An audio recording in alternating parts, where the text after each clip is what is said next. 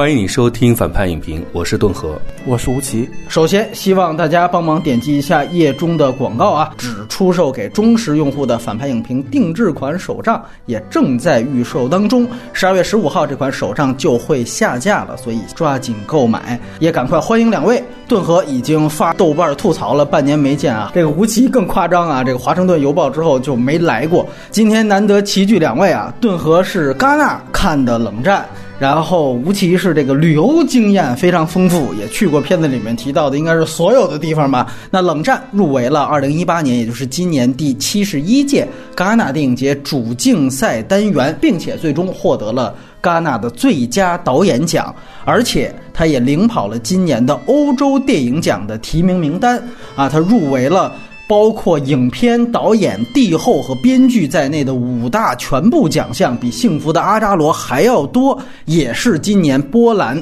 选送的冲奥片。那这个片子在北美是有分级的，它是 R 级，这个是直接有露点床戏啊，家长预警啊，片尾没有彩蛋。哎，这个片子的格式是二 D 数字。黑白片啊，它数字中间片是四 K，画幅呢采用了学院比例，是一点三七比一左右有黑条的比例。这位帕夫利科夫斯基啊，他并不是一个胶片主义者，这部和《修女艾达》都是使用数字摄影机拍的黑白片，反倒他前几部彩色电影倒都用的是胶片，所以这完全是反其道行之的一个人。然后国别是波兰，那出品方。又是一个欧洲拼盘的这样一个资方，结果欧普斯影业以及启示录影业。另外还有法国方面的 MK Two 和法德艺术频道，那英国方面还有 BFI 英国电影协会和 Film Four 的投资。那这个片子没有原著，应该故事也是虚构的。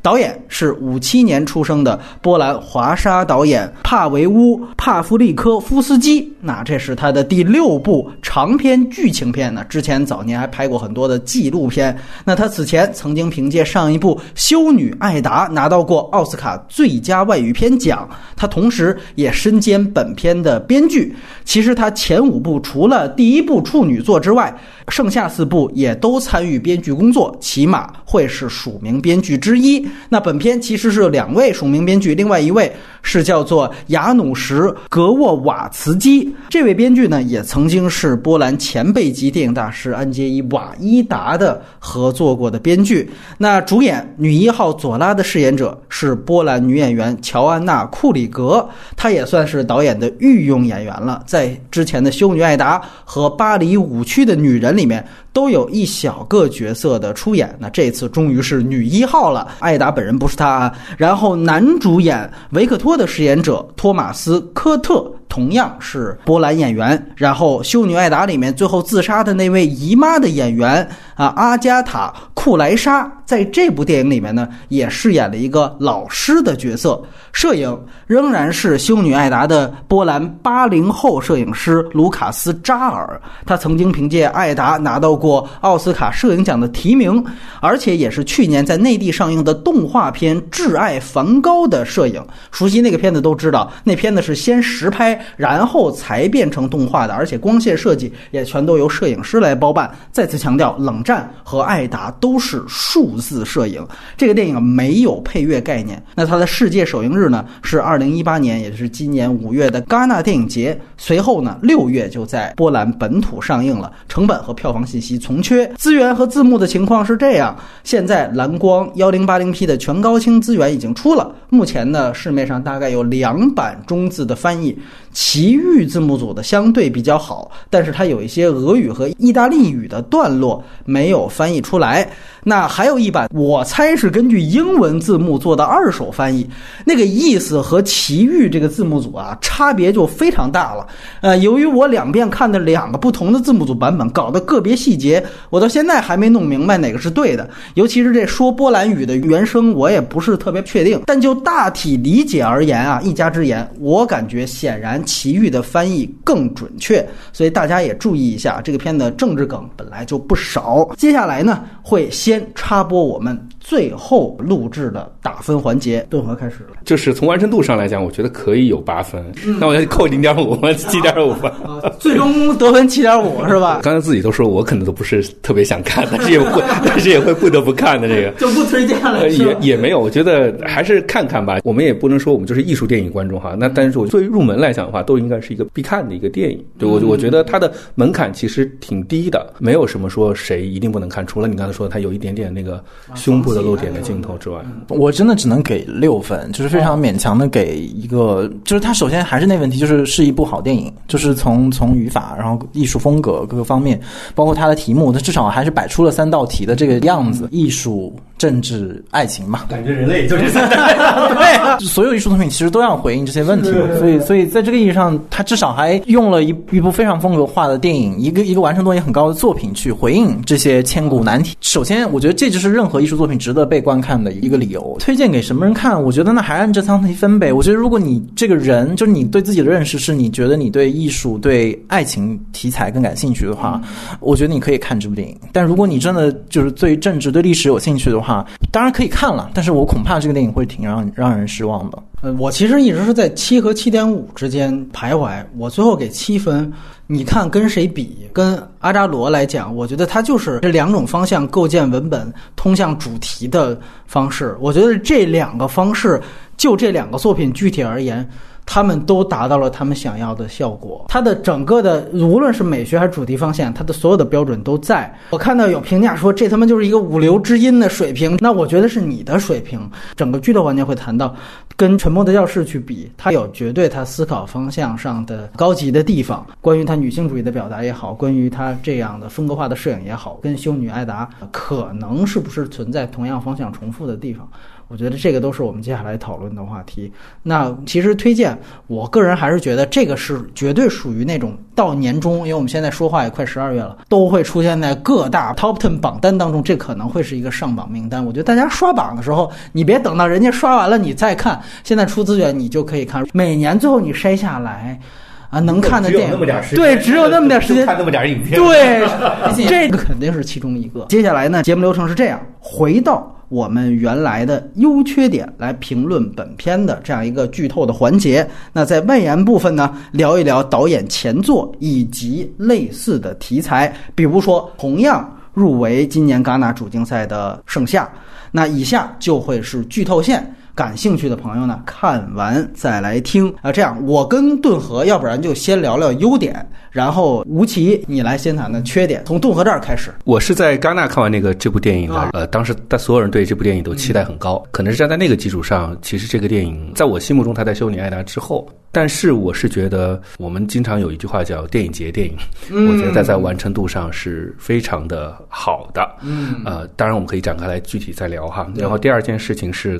其实一进来我们在闲聊的时候就已经跟波米在讲过，这个导演拍的作品不多，前面的他也是。一个在英国生活的波兰女导演，吕英导演。吕英导演，当他在吕英的时候，作品只能说平平，但是回到波兰之后的这两部作品，简直就让他一一步迈入了大师的级别。然后再看回到这个电影本身所讲的故事，似乎让这个电影的评分可以再往上高半分的感觉，好像他本人的经历就和这个电影一样。讲到了艺术的某些本质性的东西吧。看完电影之后就会有讨论嘛。很多喜欢他的摄影是觉得他像修女艾达一样，整个采用了经典的这个画幅，然后整个的摄影的质感是这个有点损的话说是明信片式的 摄影风格，对吧？就是赞美和这个否定都是在这个同一维度上，觉得他可能放弃了呃移动的影像的部分，他的摄影也没有太多的突破，就是在风格上仰拍的这种感觉。呈现空间逼仄感，好像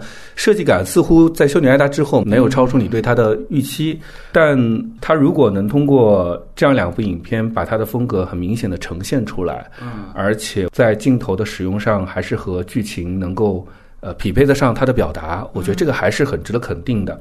因为我自己其实一直有一个观点了，电影分为。好坏和喜欢不喜欢，可能有的人就喜欢移动的、流畅的，比如说我们接下来要讨论的《盛夏》，也是黑白，在影像风格上跟它完全不同。他在用固定画幅、用他的这套镜头语言表现他的主题的故事上，我觉得完成的非常好。嗯，这点我还是很喜欢的。然后本质上我也不讨厌明信片。觉得拍的最好，或者你个人觉得最喜欢的段落？最后他们自杀的那个部分，我最喜欢的当然还是他们在那个并排坐着的那个那个结尾的那个镜头了。其实很多电影最后十五分钟很重要，当然我们知道它里面包含着大量的设计和技巧，不管是剧作的收束还是打点的这种对观众的一个刺激，它肯定是经过设计过的。但是我觉得至少在这部影片里。我还是被他设计到了，就是我还是很喜欢他这个结尾，包括他篇章节化的设计，将这种情节剧的剧情做轻脉络、重场景的这种。展现方法还是有很多地方让人印象深刻。哎，你就问完这个问题，我可能脑海里第一个蹦出来的还是他最后那树叶在微微飘动，嗯，然后他们并排背对着这个荧幕坐着，平静面对这个自己的人生选择。因为我们知道这个片最后拿到了最佳导演奖，就戛纳当时整个观感而言，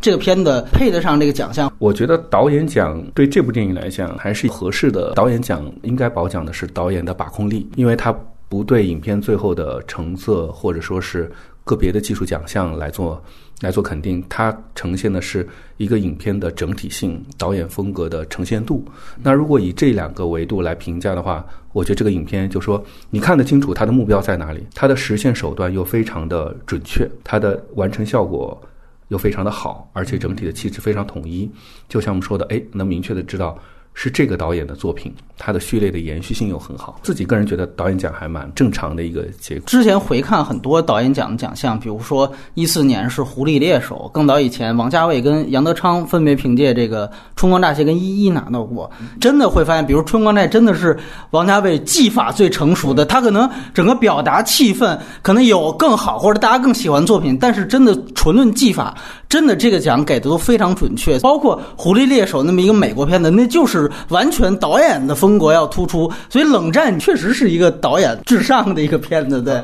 导演奖可能应该奖励就是这种什么叫什么指哪打哪的。对，没错，没错，是这样。吴奇老师啊，先来开喷一通，来说说这个电影你觉得不喜欢或者缺点的地方。他就说第一个电影就是有好坏和喜欢不喜欢吧。我觉得从我个人。就是历程，我始终清楚的知道，对我来说喜欢不喜欢这一点更重要。的确不是我喜欢的那种电影。说说的最严重，我觉得这个电影没东西，没有观点。在它非常就是精致的形式的下面，其实有一个非常微弱的故事。当然，今他也通过他的这种非常出色的控制手段，让这个故事去故事化了。他把很多嗯 drama 的部分，其实他没有拍。他最后选择的段落是一些相对暧昧的，然后缱绻的，然后又有一点。但是我恰恰对我个人来说，我想看到的是他摘掉那些部分，就我觉得那些东西是。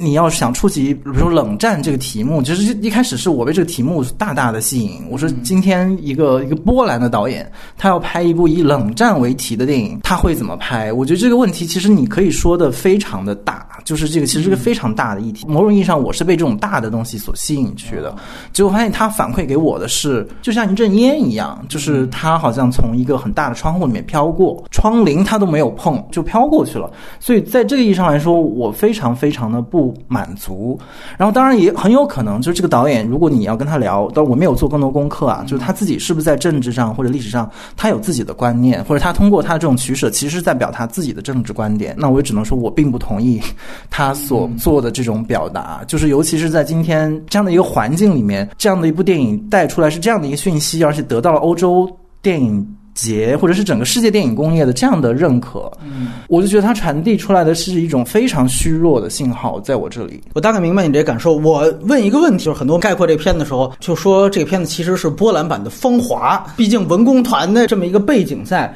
你觉得要是对比像《芳华》这类我们可能更能够熟知的这样的一个文工团体系的话，你觉得这个片子是一个怎么样的感受？但我觉得刚才有一个信息很重要，就是你们都介绍他是一个女音的波兰导演。其实这个信息对我来讲，其实某种程度上解答了我刚才的一部分的疑问，可以理解他对政治问题的那种处理。但是要说芳华的话，那就更加不可原谅。就是他是一个依然生活在中国的导演，土地就在你脚下，然后他拍出来的是那样的一个电影。冷战是好电影，嗯，芳华是坏电影。哦，但同时这两个电影我都不喜欢，就是大概是这样的一个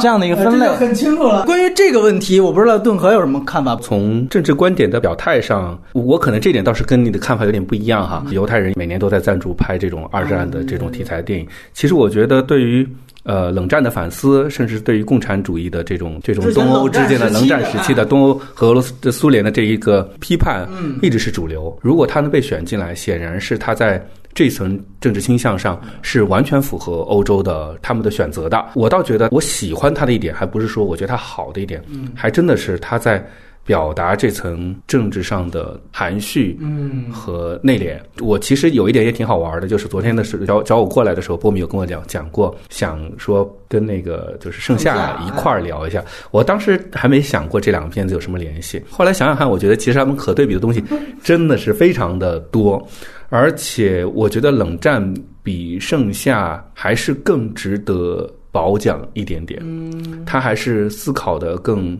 成熟一些，我这是我这我感觉啊，呃，在主题上，我觉得他其实很明确，而且我觉得他讲的有一个观点，我我至少是我感受到的一个观点，我是很认同的，是艺术是大过于政治本身的。他一上来的第一个场景就是原生态采集哎，然后对评价这个歌的时候，这个政府的官员有一句话说：“太可惜了，不是为我们哎而歌唱，是为敌人而歌唱。”然后你可以看到这个影片中完全没有配乐，所以它的音乐在里面就显得非常重要。它应该有四种不同的音乐，第一开始是原生态的这个音乐，第二是被主旋律改良过的主旋律的集体音乐，第三部分是到了这个巴黎的西方的。爵士自由的爵士乐，第四部分是最后那个女主角的表演，就是在舞台上唱那个不知道是墨西哥还是拉丁的那个什么音乐，整个演唱是从有光彩到毫无光彩这么一个过程，也也就是说，我觉得这个导演。他其实，在处理上，他的主题，我相信他的目标是很明确的，他一切手段都在朝这个目标而去，而把我们惯常讲的叙事上可能容易呈现出来的，比如说，就是这种体制迫害啊啊，全都藏在后面了。他可能最不节制的地方，就是在那个女主角在探监的时候，嗯他说的。你犯了什么罪？我犯了叫什么？就是非法出境入境和帮那什么做情报。在他出来的时候，已经手指已经是少了两个嘛。就我觉得他已经有这一些了，而且这已经我估计是他在权衡之后还是得留一点儿，对对对就是做一集放出来了。所以我觉我反倒觉得他在对这个冷战传统的控诉的那一层的对体制对人的迫害这些东西上，已经做得非常的节制了。但他在他想要去的主题上，还是做了精心的谋篇嗯布局的。关于像芳华那事儿是，好像是刚才看完影片之后大家都在聊，而且我说这还不是个芳华的问题，他应该是一部片子把芳华和归来都想做的事儿给做掉了。当然了，我觉得我们不能说因为我们的审查制度啊，或者我们的什么来同情导演的创作的方式，但显然。在从出发到那个终点的过程中，不管是外部环境还是个人动力，我觉得这个导演他是从头走到尾了。嗯我觉得《芳华》和《归来》可能，也许他们从出发的时候想过去那个地方，但就中间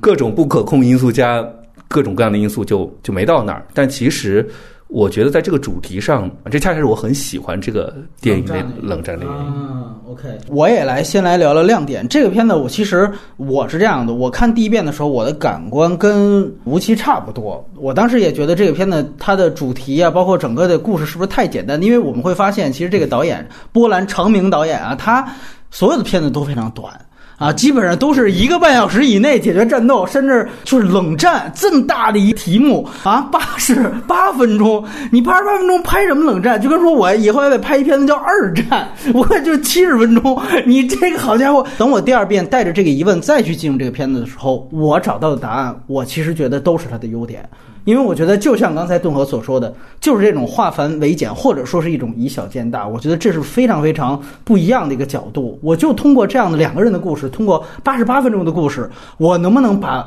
真正冷战那个时代的，说白了也是一种精气神儿，或者说那个时代人们遭遇的，尤其是艺术家这个特定群体吧，遭遇到的事情给拍出来。我觉得这个东西其实是达到了，而且我觉得可能最大的亮点还反倒不是这两个，可能就是导演之前能够看到的，大家都能熟知的，最擅长的就是主题上他对于女性命运的关注，以及在形式上非常风格化的这个黑白摄影。我觉得这两方面也是非常非常值得聊一聊的东西啊。这个首先就从女性形象来说，这是我第二遍看的时候一个最大的，我觉得一个亮点的地方，就是虽然最后看起来它还是悲剧，但是你会发现这个电影它其实建立了一个。主动性极强的一个女性形象，这个和大部分冷战题材，或者大部分受体制倾压、主角颠沛流离的这样的一个主题下的女性形象的命运是完全不同的。我们会复盘这个电影当中，其实因为起承转合很明确，故事也非常短，它其实。一共大概有了几次转折，你会发现全都是女性角色。主动的选择导致这里面应该是有五次抉择，因为我记得艾达的那部台湾片翻翻译叫做什么“艾达的抉择”是吧？那这个也可以叫五次的抉择。你会发现第一次就是男主角主动跟他说：“咱们俩要一起从柏林逃到西方世界。”应该说让他或者带他走的这样的一个方式，但实际上他拒绝了。虽然我也爱你，没错，虽然我也讨厌这个咱们原来的这样的一套体制，但不。不是你让我走我就走，这是第一次。第二次的话，他看到啊，他的这个真正喜欢的确实是男主角，他被前男的特务帮助出逃，也就是说，他后来再见面的时候，对方失约了，这个时候他才决定真正要叛逃，也就是说，他真正选择自己的叛逃时机，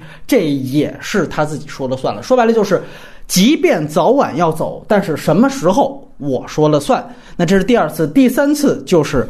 回到波兰，这个毫无疑问，对吧？就是当他跟男主角发生了，无论是感情上还是他艺术上，他觉得也受到了很大的制约之后，他突然自己单方面做出的一个决策，他回到了波兰。那第四个其实是救出男主角，就是刚才顿河提到探监那场戏。其实我觉得那里面最精彩的一个对白，可能也是最外露的，很明确了，就是男主角在那个时候说了一句话，他说：“你呀。”别管我了，你找一个能托付的普通男人嫁了就算了。这时候你注意到，女主角是立刻出现了一个非常厌恶的表情，然后马上说了一个台词，她说。我来救你，我觉得在那场戏，它不是一个爱情恩情的体现，那其实是一种言语当中的不服，就是凭什么说老娘要找个老实人嫁了就嫁了，对吧？我不仅不找老实人，我还要连你也救出来。就那一刻，我第二次看的时候，哇，我觉得这是人物闪光的地方，而且他，你注意到他一个动作，他骑在男主角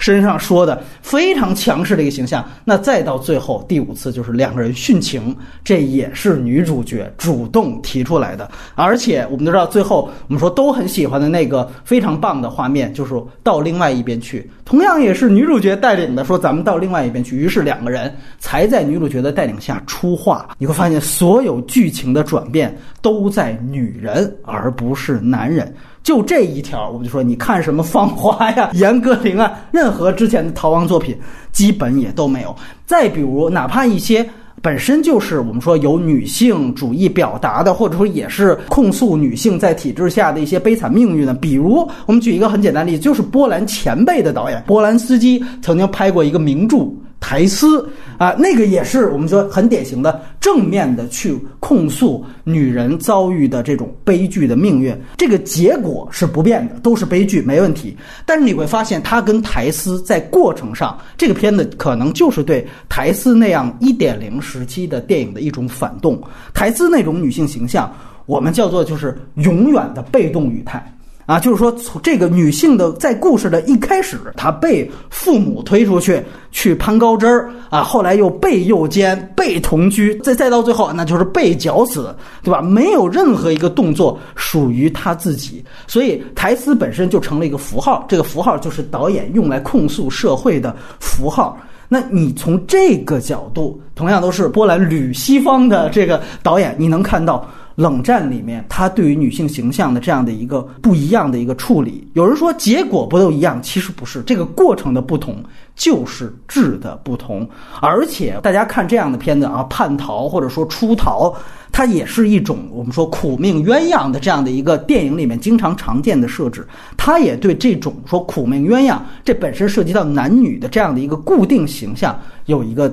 突破。两个人彼此都是真爱，这个设定，这个电影也没有变。在这样一个基础上，女性在两性当中，她完全成为一个主导。大家可以去对比一下之前你看到过的大部分的这种苦命鸳鸯的形象，基本上说所有的角色都是男性主导的。这个我觉得是非常有意思。我这个人，我在体制和环境面前，我可能是被动的；但是我在性别政治上，我在命运面前，我是主动的。他在这方面并不是说因为我啪。扣了一个冷战的帽子，我扣了一个体制的轻压，我什么东西全都就是最顺拐的来，他并没有。我觉得这一点反倒是这个电影，我觉得比较二点零和他自己比较琢磨的地方，而且跟他原来我们说不仅修女爱达了，最早以前。他就开始一直关注女性个体在这样一个时代当中的命运，他把这一点跟冷战这样一个好像挺传统的题材结合在一起，哎，我觉得他找到了他合适的点。那另外就是在摄影，这个摄影啊，我也很同意两位刚才说的，尤其是杜和说的，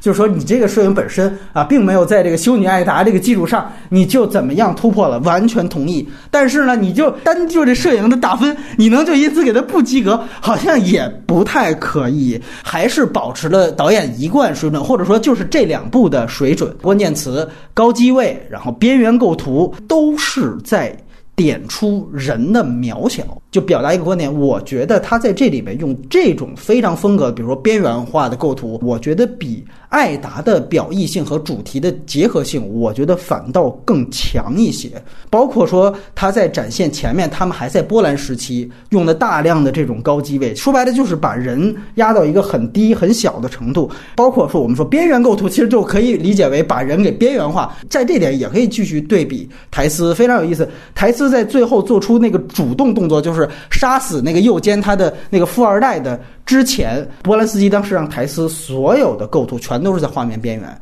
只有最后他动手的时候，突然台词才出现在了正中央。这个导演在这个电影当中也也有同样的表意，有两场很典型的舞台戏的这样的一个调度的对比。第一场。是原生态的这样的一个舞台的展示，确实也是很受欢迎。于是中间呢，这个是吧，领导啊找他们开了个会，说你们这一套东西得为这个体制服务了。然后马上这个其中一个人说可以，于是就有了第二场有斯大林在背后的那样一场戏。哎，这个幕布的转换，我相信大家都能看到，这是非常明显的。但是我觉得大家也可以注意这两场不同的景别的变化。你看，你会发现第一场在原生态的时候，他给到女。主主角的时候，他用的景别是特写景别，直接只给女主角单脸单人的脸的照片，而且在那样一场戏的时候，他不在边缘构图了，也不在什么高机位了，他就是非常正常的把女主角放在了画面正中央。这个原声带那场戏强调的就是个体，非常明确。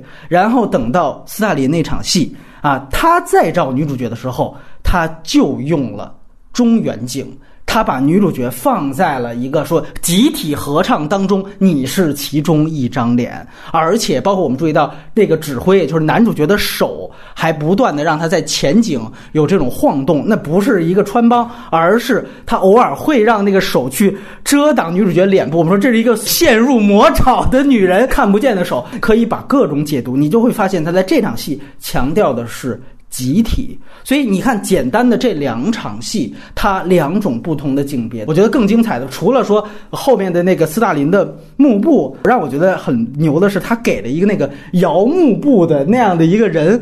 他在一个黑框当中的一个身影，那一幕我觉得给的是有点出乎我意料的。他特别像一个钟楼怪人一样，就是在一个角落里边，然后使劲的摇，然后那个身影是那样，哎，一下子这个恐怖感他就出来了。这个比他其实最后给一个大远景那个斯大林的那个东西，可能更加有细节的东西体现。你就看这两场戏，你看他不同的机位的使用，你会发现这个电影它在摄影上绝对都是导演啊完全跟着。他主题走的啊，包括换幕布那场戏，我们自己也原来拍过，就是《霸王别姬》。这次我还特地找了，就专门找了那段我去看一看，在展现体制山雨欲来的这样的片子的时候，大家都会有相似的处理手法。那《霸王别姬》它当时也是很大特点，就是全片其实都是在跟着这个程蝶衣走，但是就到换幕布，让他说去谈谈你对现代京戏的看法的时候，那个戏大量的使用的是远景。一来呢，他是要带出这巩俐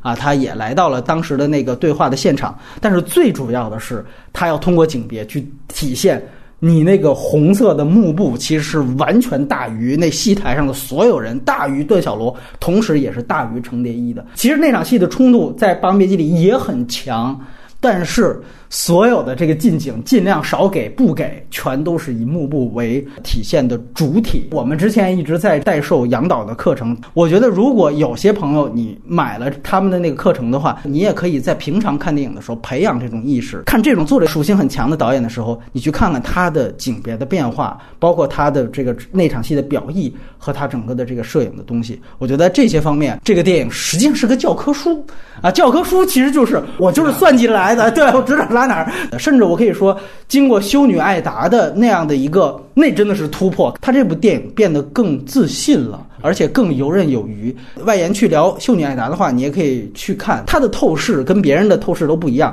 她所有的透视都是在人的上方进行。这里面他运用的一个比较大的一个符号的工具就是镜子，因为我讲冷战嘛，二元对立是吧？这个就是这个这正面反面，东方西方。然后你会发现，所有出现那个反派的，就类似于咱们这儿这个政委吧，我不知道他那个是什么具体的角色，就类似于政委的那个哥们儿，他出现的时候都是大。量的镜子，要不然他背靠镜子，然后这个时候打他的正脸的同时，也能够直接照出镜子里面他的受众的样子。由于他展现的是更具体的一个体质啊，更具体的一个我们说要黑的点，所以在这些方面，我觉得确实你能看出玩味的地方特别多。包括我觉得最典型的就是第一场原声带唱完之后，不是还有一个那个在苏派的那种大厅里面，他们的应该是庆功会还是什么的，政委找上他们俩，感谢这两个艺术家，说果然这个原声带东西管用了。那场戏也是背靠。镜子构图是非常非常明显，就是顿河说的明信片啊，这个我我到缺点部分也会谈。然后我觉得最有意思的是，其实他在前半段啊，黑那个体质符号，其实我觉得黑的也是挺明显的。他用了一个方法，也是跟他这个摄影的方式是一样的，就是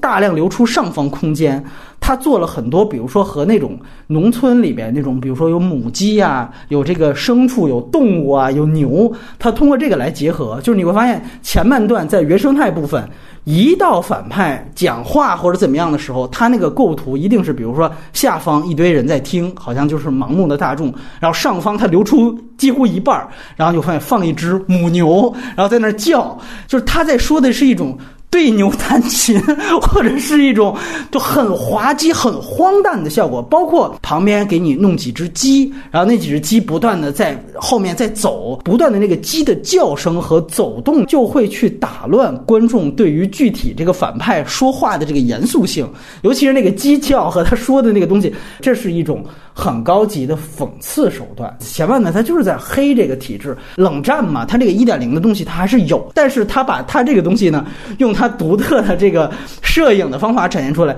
那牛的那帮嘛，我确实看的我是挺受用的。呃，我有的时候很怀疑，就是哪怕他这一套东西放在咱们这儿过审，咱们的观众能不能说真的看出来？这，所以我觉得确实他这些方面是挺高级的地方吧。我觉得另外其实就是以小见大这个事情，就是。整个他在剧本方面，这个叙事效率也确实特别高。我觉得两场戏可以讲，一个就是反派整个上位的过程。一方面，他剥削一艺术家，利用艺术家的才能，挖掘了很多原生态的演员，这毫无问题。就主要以男主角为主的这个艺术家。然后马上在原生态的那场演唱会成功之后，只展现了一场会议。我们说政委的这个邀功精的属性，或者说他这个政治觉悟之高的这个属性，马上体现出来。他说：“哎，我们团可以做这样的事情，可以为咱们伟大的这样的一个共产主义事业去服务。”这一幕你就看出来，另外一个人说：“哎呀，不行吧？他们不是干这个的。”你就会发现，艺术家必然完蛋，你知道吧？必然是被批斗的，必然是《霸王别姬》那个结局。就是他通过两场戏。他就把这个事情完全的说出来。之后外延可能会去对比毛泽东的《最后舞者》，那片子是讲中国去判断美国的，那个就是费了将近一个多小时的话，说了其实他两场戏要说的东西。他不是说八十八分钟，他是一切精简，他是真的有八十八分钟就能表达对别人一百八十分钟都未必能说清楚的东西。这个我觉得确实是导演能力的，也是一种体现。另外一个，我觉得叙事效率高，就是讲女主角怎么不适应。东方同时也不适应西方，他其实就用了一首歌，它是一首歌的不同变奏，就是他一首歌从原生态版到主旋律版，再到我们说流行爵士乐版，再到干脆后来他直接要写成法语版嘛，就你要重新填词填成法语版，四种版本。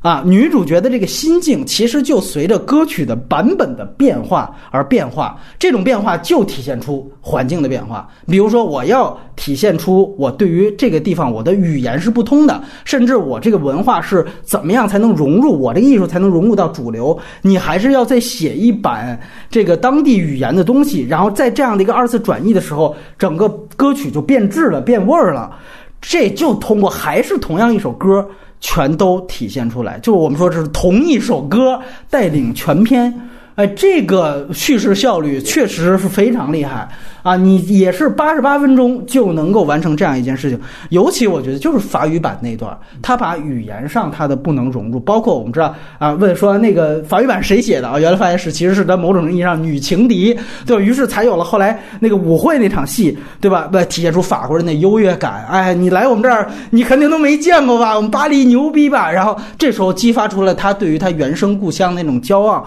哎呀，包括所有东西，全都通过这一首歌的这样的一个起。支点，啊，整个矛盾的展开，确实它是麻雀虽小五脏俱全的感觉，这是它文本上的，这又是它编剧能力上的啊，确实这方面。然后另外就是主题方面，确实我觉得这是二点零的，就是东方不亮，西方也不亮。这个你也是我们说对比之前的，刚才提到的毛泽东的最后舞者也好，包括我们之前在《詹金奇缘》外延谈到过的喜福会也好，就是讲这种所谓的呃移民、难民或者叛逃的这样的题材。啊，这个电影其实也给出了足够的审慎的态度和这种非常清醒的态度。这个我觉得确实就跟顿河说的一样，跟导演他本身就是吕英的导演。我们也注意一个细节，就是他最后在片尾的第一个字幕其实是说的是“献给我的父母”，应该是才是真正的第一代移民刚刚去到的英国，然后听说也全是知识分子啊。那他们可能遭受到的东西直接反馈在可能导演的童年上。他处理冷战题材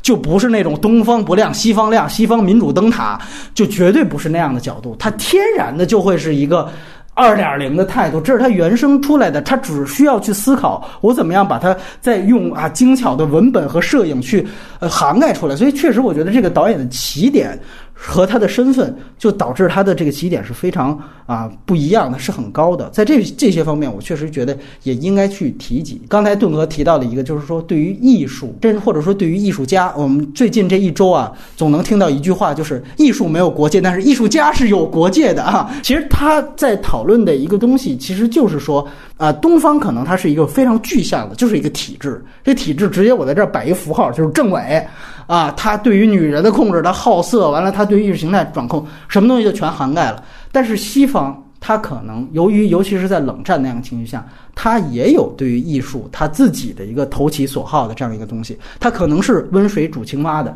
但是他对于你也绝对是有要求，或者说是有偏见的。这个偏见很可能就是说啊，你在那边给斯大林跳过舞是吧？于是乎，你在这边你就要放大这个价值；你在那边你杀了你的父母是吧？没真的杀死，我这里面夸张一点，我给你做到这个，就会成为你在这边火的这样一个需求。最终我们说到底，它都是对于艺术本身的一个伤害。这个我觉得非常统一，就是在那边可能是以审查的方式，在这边可能是以一个。受众的方式，一个市场的方式，都有审查，都有限制，是不同方面的。在在这样一个八十八分钟的文本当中，哎，他把一首歌遭遇的这个情况也完全体现出来。这个我觉得也是毫无疑问的一件事情。包括另外一些可能就是政治点，刚才吴奇说的，就是觉得这个里面到底有没有冷战的东西，其实也有。其实开始会注意到，就是在他们刚刚演出。应该是第一场的那一段，当时那个政委跟两位艺术家说：“说我们要驱逐斯拉夫人种。”说的他隔壁的那个女孩，就是跟她开始二重唱海选那个，那个是长得典型于不同于波兰人种的，所以才要把那个人就剔除掉。剔除掉。你看后来的表演里面再有没有那个女孩了？用这一个段落来。讲体制对人的哎，对筛选，筛选，没错没错。而且这里面还有一个更具体的原因，就你结合到后来，就是南斯拉夫那个特务两边堵嘛，他那看演出两边堵，堵完之后。把他其实没有遣返回波兰，而是让他还是去了西方世界，当然是逼他去了西方世界。这个其实我觉得也有一个整个的一个当时具体的动因，就是苏联跟铁托当时领导的南斯拉夫。实际上是有一个破裂，所以很有意思。就像我们说在中国演出一样，那时候我们也反修了。你让我们干什么，我们偏不干什么，对吧？你们这个阵营让我们遣返这位艺术家，我让他去西方，我也不会照你的意思去做，因为这个时候我要体现出我的一个独立性。哎，他会把这样的一个苏南关系的这样的一个具体的东西点出了他这个年代的属性，包括我们当时其实，在沉默的教室的时候，利用东西柏林来逃到西方世界，也是因为你注意看他当时提到他第一次叛逃那那个时间，柏林墙还没有建立，这个跟我们之前讲沉默教室那个时期是对应得上的。四九年到六四年还是六五年啊，正好是咱们所谓的十七年时期啊。我们说社会主义运动非常啊风起云涌，但同时也是因为秘密报告和这个苏丹关系破裂，整个走向分裂的一个出现端倪的时期。所以我觉得这方面也非常好。但是你看，同样时期，同样我们聊过的沉默的教室，那个在豆瓣分更高。我这里就要说，还是刚才那句话，就是沉沉默教室最后是叛逃到了。西柏林，也就是说叛逃到西德。记得当时的那个最后的场景，就是主角把红领巾式的领带一松，哇，我们终于松了一口气，我们来到了灯塔，那就是一点零的沉默的教室跟冷战结合起来看，你会发现冷战它是一个真正可能更成熟的思考，它不会把哦逃到西方一切就解决了，它告诉你逃到西方可能。可能才是另外一种审查的开始，这个东西也确实，由于我们说《沉默教室》那是柏林的展映片，你会发现也是今年拍出来的新片，但是其实在表意上还是有差距的地方，都是完成度很高，但我觉得这方面也是能对比的。波米说到的这个二点零，尤其是说导演对于。冷战的个体命运和社会环境的思考会更深入和成熟一点，他可能不把奔向西方自由世界作为一个人物命运幸福的终点。其实我想说，他可能再往上翻的一点，也觉得我也觉得他非常好的一点，就是回到他探讨了艺术和。这个生活的部分也探讨了爱情、理性和感性的部分。我觉得分两个点说，第一个点说是艺术和生活的部分。他一开始呢也点出了一个主题，他们唱的最欢快的原生态的歌曲，讲授的是屈辱、是压迫、是苦难。其实本身这个最好的表演本身是来自于就是痛苦的生活本身，是在一点零之前的零点零的这个版本基础上得出的一个一个东西。当它变成了政治体制的一个。作品之后变成了一个西方的这个商业市场的一个东西了，他都没找到他应该有的一个位置。我只注意到的它是音乐类型的变化，就确实是波米在研究哦，它可能还是一首歌曲。那到了最后的时候，它变成了一个无所适从的东西。嗯，最后女主角抛弃了他，她不得不唱一个根本不是他歌曲的东西。那整个回到整个故事本身来讲的话，他们这两个人的命运本身。可能才完成了他们这个电影的艺术作品的一个呈现。就我觉得，它从整体的一个封闭闭环上来讲的话，把把艺术创作和这个社会环境做了一个，它是高于生活。就讲了这句话，它倒是真正的呈现出来这句话的本意本身了。当一个艺术作品创作出来，成为装点。成为工具的时候，反而是它最没有价值的时候。对，这是第一件事情想说。第二个就是波米刚才讲那个观点很有意思哈，就是呃，至少作为男导演，就是一定要热爱女性。真的，我觉得伟大的男导演都是这样的。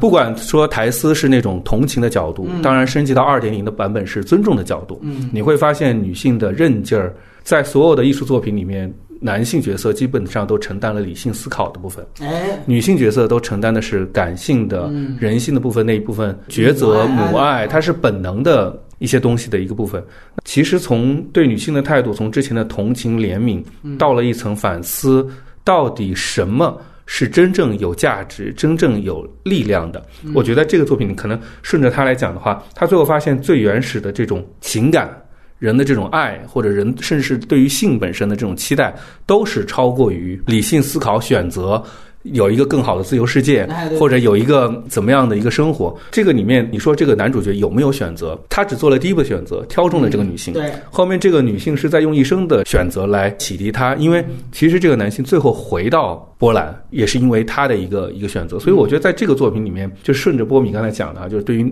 男性和女性的这个探讨的这个部分，也是挺有意思的一点。我觉得一个文本做到小的。好处是他做的精巧，反而可以在这个地方开掘的更深一点。我擅自揣度哈，他的初衷恐怕不会说我们要去探讨艺术和生活啊，或什么之类。他只想对于冷战中两个艺术家所遭遇的困境做一个探索，结合他父母的背景，做把他的思考放进来。但是你会发现，这个路径你越往前走。你所得出的结论就可能会越有启发性，这是我觉得很好的一个地方。第二个，我还有有其实呃，顺便多说一句是，我在听波米的节目的时候，很多有的我朋友在跟我聊天说，波米每次都把那些镜头分析的啊或者什么之类，我觉得他是开拓了一种我们。不是说教你怎么看电影，而是告诉你你为什么会有这样的感受，或者说进到电影院为什么比在家里看电影会更有感触。因为所有采取的摄影的方式、美术的方式，只是为了在你影院看电影的时候有直观的这个感受。比如说俯拍，我们如果通过画面分析，那可能说导演在这里有意图，但是它天然的会产生一个。压迫感、冲击力，那给到特写的时候，你会很明确的感受到这个人的喜悦。他显然比一个冷漠的远距离的一个观察会更能调动和启发你的一个情绪。这也是我在听，就包括我在跟波米交流的时候，哦，我会想到，原来我的那层本能的这个感受，是因为被导演。呃，有计划的设计和安排了，那我就觉得哦，回到这个，回到这个影片本身来讲的话，也是回到那句话，我觉得这个作品最好的一点，也就是在于它的实现度和完成度是相当的。高的，但是我也不同意刚才波波米说到，你觉得这他的这种风格在这一部当中更合适？我其实我不不太同意。我觉得他在《修女艾达》那种更宗教感的时候，我觉得是我是同意的。呃，俯拍的视角，或者是这种完全就是对称和呃压抑的这种构图，我觉得他只有处理那种人以外、人以上的。题目的时候才合适，把宗教、把信仰、把那些飘在半空中的神灵带出来了。我觉得那个东西是我当时看《秀女艾达》，我觉得哇，这个风格抓得非常准确，和他这个题目的这种同构关系。但是在这个里面，就是回到这个。政治的这个题目吧，就是可能我对他的期待，就是或者我对现在就是电影或者和社会的这种关系的期待是，我觉得现在应该，而且是一个来自欧洲、来自波兰这样一个备受呃二战折磨的一个一个地方，就是二战的伤疤呀，那是也是冷战，也对啊，也是冷战，就久久没有愈合的一个伤疤。我们中国导演还在拍二点零，而且拍的不好，我就可以理解。但是与此同时，一个波兰导演他还在拍二点零，他拍的再高级，在我这儿都拿不到高分。我觉得他应该拿出点三点零的东西，或者说。这是我完全是我个人对于这类题材的一个期待。所以刚才那个敦煌老师说，越是痛苦的时候，他那个艺术越厉害嘛。我觉得，所以我是抱着这样的一个期待去去说，为什么在政治上、在内容上，他完全没有让我觉得有东西、有新东西的那个点。就是比如说，你现在在告诉我说，你在东方和西方当中难以抉择，这事儿有什么可稀奇的吗？无非是换了一种更加精巧、高级，或者是非常电影工业的优雅的方式，去把这个故事重述了一遍。从这个意义上来说。说，我觉得我没有特别喜欢这个。当然，它它非常就是是好电影，在在重复。回到你说的它的这种构图，其实我最喜欢的也是最后那个镜头。我觉得那个镜头它让人高了大概半个头，它大概到四分之三多，差不多吧。那个趋近正常了，趋近正常，但没有正常。然后我就觉得特别舒服。我觉得那个时候松了一口气，就是我突然闻到了。我人味儿就是人是什么，然后田野是什么味道，然后他们在路口的那个彷徨是什么味道，我突然都好像只有在那个镜头上闻到，其他地方我都非常被怎么说被挤压在他的那个他的控制，他对构图，他对屏幕的那种控制上面。其实这种当然可以理解，一方面的解读是他想说的是体制或者那个政治的历史对于个体的那种压抑，可是我想说是这种压抑，压抑的不只是个体，它压抑的是我们所有人对那段生活的理解。就是当你用这样的一个结构去去压抑那个人的时候，那我们怎么来看那段历史呢？那就意味着我们只有这么一个视角，就是一个压抑的视角。我觉得对我来说，我是不满足于这样的一个非常被控制的、被挑选的结构。其实我也觉得《盛夏》是一个很好的对比例子。就是我觉得它里面的人是非常真实的人，而且他们看起来是从导演的风格上来说，他就让这些人，我看完那个感觉就是让他们自由。而不是一个非常冷冰冰的一个一个网格化。就设计里面有一个词叫网格化，就是它把所有的画面都分成那个方格，然后所有的设计都要在方格里面画线，从这个点到那个点的连接。八股嘛，对吧？我就觉得那个线条，对啊，我我是个人是不喜欢和不欣赏这样的取向嘛，所以对。哎，其实我是部分是认同的，但是我有一个补充，就是说关于你刚才提到了，你就喜欢最后一个镜头，你觉得松了一口气，这恰恰难道不是这个导演的这样一个优点吗？他在前面就是通过不断的压抑你，这个就像我们上期聊大象一样，大象是大部分时间全是虚焦，所以你在。看到一个焦点突然清晰的对准一个人的时候，你也是松了一口气的。这个就是导演的掌控力的体现，也是摄影机存在的原因。关于跟修女艾达对比，确实修女艾达留出上方空间，感觉那个就是上帝给上帝的留白嘛。但是我觉得，如果照着这个思路来讲的话，在这一部当中，这个上部空间留出来的东西是随着情景，也就像那一首歌的不同版本一样，是不同的变化的。你也可以注意到，开始它上部空间就是一头牛，那个时候就是原始。生态，后来上部空间是斯大林，那成为了一个幕布，对吧？再到后来，你会注意到酒会那场戏，它的上部空间是欧洲的那些巴黎的上流社会的那些人群，那就会发现控制男女主角的东西。实际上跟歌曲版本一样，它的上部空间真正像上帝一样的东西是随着不同的情景在变化的，所以我会觉得它相比修女艾达，它是一个更自信而且更游刃有余的这样的一个摄影技法的设计。所以当然你说我压根儿就不认同他这个弄得这么，有人直接说是这么装逼的，这么那什么的，我觉得也都可以讨论。但是我们说在这样一个美学维度内。它肯定是有表意，而且有有设计的。对对对，我不认同的是这种二元对立，对吧？对这种二二元结构的执着，就是任何东西都是二元的，包括最后那个台词，就是那边是这边，就是难道这个世界上只有两条路吗？在这点上，我我也明白你提到的三点零，就是说二点零只是说在这个框架内说东方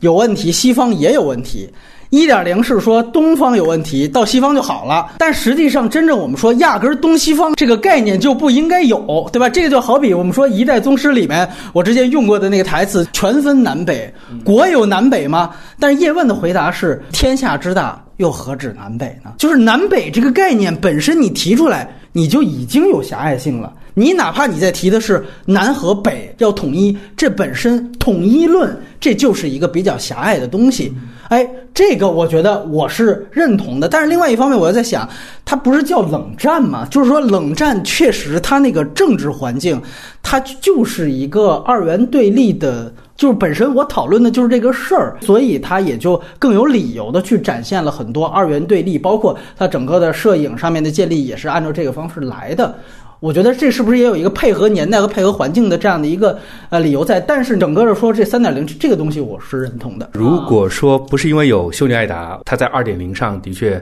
有有重复之嫌。嗯，我觉得因为我看过修女艾达的话，我会觉得。他的作品是有三点零的诉求的，或者说他的选择不是在于控诉一个艺术家其实是没选择的，呃，懂了那么多道理还是过不好这一生。另外一个，我为什么说修女艾达对我理解这个作品有一个重要影响是，我觉得修女艾达，我看修女艾达的时候，我的那时候的感受是，我觉得修女艾达，我们老说跟中国电影做对比哈，我觉得他拍的是道士下山，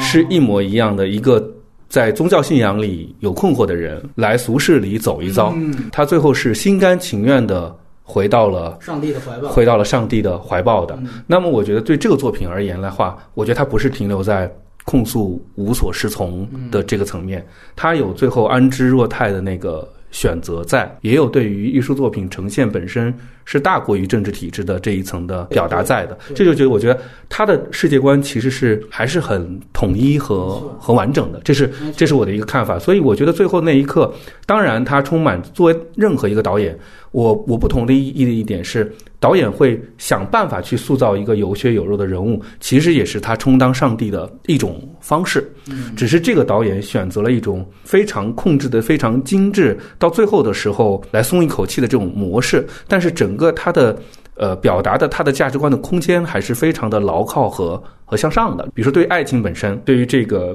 艺术本身，结合这个导演个人的经历，回过头来。才发现他在这苦难处结的花，比他在这个英国这个颠沛流离所所做的尝试都更有价值。这个阶段做的这个东西，也许靠近了某种三点零的一个一个状态，但确实从。感受上来讲，我是认同你的，就是说，我觉得他从某种观影观影视角来讲的话，他充满着讲道理的 boring，反复用一个非常规整的来在写作文，它的本身的这个过程是并不完全愉悦的。对，明白明白。对，啊，我再说一个感受，就是为什么我刚才提到《霸王别姬》那个片子，其实我觉得他们在。讨论上也有相似的地方，就是你提到关于艺术这个事情，那我们说程蝶衣他那个主题就是说差一分一秒都不是一辈子，其实是讲的一个艺术家他真正的不疯魔不成活的那样一个对对戏比天大的这样一个精神所在。这个精神所在，他所讲述的不是说我就控诉呃后来的文革或者怎么样，他想要讲的就是。这个戏比天大这样的一个难能可贵的艺术家精神，他受到了中国所有战乱，应该是清末一直到这个真正的解放之后。所有他受到的摧残，这个东西其实是我觉得是跟这个电影是非常非常相近的一点。同样是这一首歌，你可以回答一个问题，就是在这十五年当中，这一首歌它究竟它的身份是什么？它最开始就是大家想到什么就唱什么的一种原生态嘛，就是一种表达，一种自我。零点零嘛，它是在那个苦难里是开出的一朵花。没错，而且有某种上，他最后告诉你，零点零就是也是最高的，最低的也是最高的。然后到后来，它变成了。一个工具，一个意识形态的符号，然后再到西方，它变成了一张黑胶，对吧？对，一个消费品，就是你会发现，艺术它的身份随着年代、随着身份，它是不断的变化的。这就像我们说程蝶衣他的那个遭遇一样，它是不断的在变化的。实际上，他的东西一直没变。他就是想做好自己的艺术家的本分而已，所以我觉得在这方面，我觉得这个也是相近地方。所以你会发现，最后他们共同结局就都是自杀。我们讲他有主题上共通的地方。呃，这也是很有意思。然后我们交换意见，那也是总和刚才已经迫不及待的，也要谈缺点。我觉得我拿个简单的比方的话，没有人喜欢宿醉之后的这个整理和恢复，大家都喜欢宿醉的状态。我觉得回到这个影片里头就是这样的。刚才那段里面已经讲过，我觉得我其实对于这个整个观影过程中。对被反复说理的那个过程，还是感到了呃焦虑和这个。我觉得幸亏他是八十八分钟，要是一百八十八分钟麻烦。对，一百八十八分钟的话，我我确实会喜欢那种它更自然一点、更放松一点的方式了。我完全理解，就或者我完全尊重导演采取这种极端控制的模式来映衬它的主题。但是你说，就像如果说我们要做一个选择。我今天来看了，我会觉得我会赞美你成熟、你伟大。嗯，但是如果没看，我也不会觉得遗憾。明白，明白。呃，来，吴奇也谈谈优点嘛。所谓好的电影，它就是一个值得、值得琢磨的电影。这个琢磨不一定是他最后说了什么观点，而是他说观点的方式。我觉得从这个意义上来说。这个导演的作品肯定是一个值得琢磨的。刚才两位其实已经提供了一些进入这个文本的方式，不管是从音乐上，从呃构图，从摄影。因为我不是一个专门的电影人或者跟电影工业相关的，但是我觉得如果对这些有兴趣的人，像像你说的教科书式的一个一个一个示范，然后从这个当中能够得到好多关于电影的秘密，高度风格化的所谓文艺的艺术电影，它是怎么讲故事的？然后我觉得这个东西，呃，是电影这个艺术最。有魅力的地方就是它不同于文字，不同于绘画，所以从这个意义上来说，当然它是一部充满优点的电影。我好像也只能只能这么讲。对，对我至今还沉迷着，就是呃，因为我要谈问题嘛。我其实接着你的话说很重要，就是你在谈到电影是不同于艺呃不同于其他的艺术门类。其实这里面我们就谈到关于摄影的这个事情。其实我最开始看摄影呃这个修女艾达的时候，我对他这种摄影搞法其实是。呃，非常持审慎态度，甚至我是不太喜欢、不太接受的。哎，就是顿河一开始提到的，就是说这个片子是什么明信片式电影？对，这个点出了一个特点，它是追求一个极致的静态构图。我们现在也叫什么？原来新海诚提出来的那个壁纸狂魔那个概念，它是一个画儿。这个我觉得，首先我们必须强调，电影因为它是一个时空艺术，它。对，它是一个运动的一个艺术，所以一个静态构图的极致或者最美，绝不是电影摄影的终极彼岸。方向上，我就不认可这是一个电影艺术手段。如果也有一点零、二点零、三点零的话，我就不认为这是一个通往更高三点零、四点零的一个方向。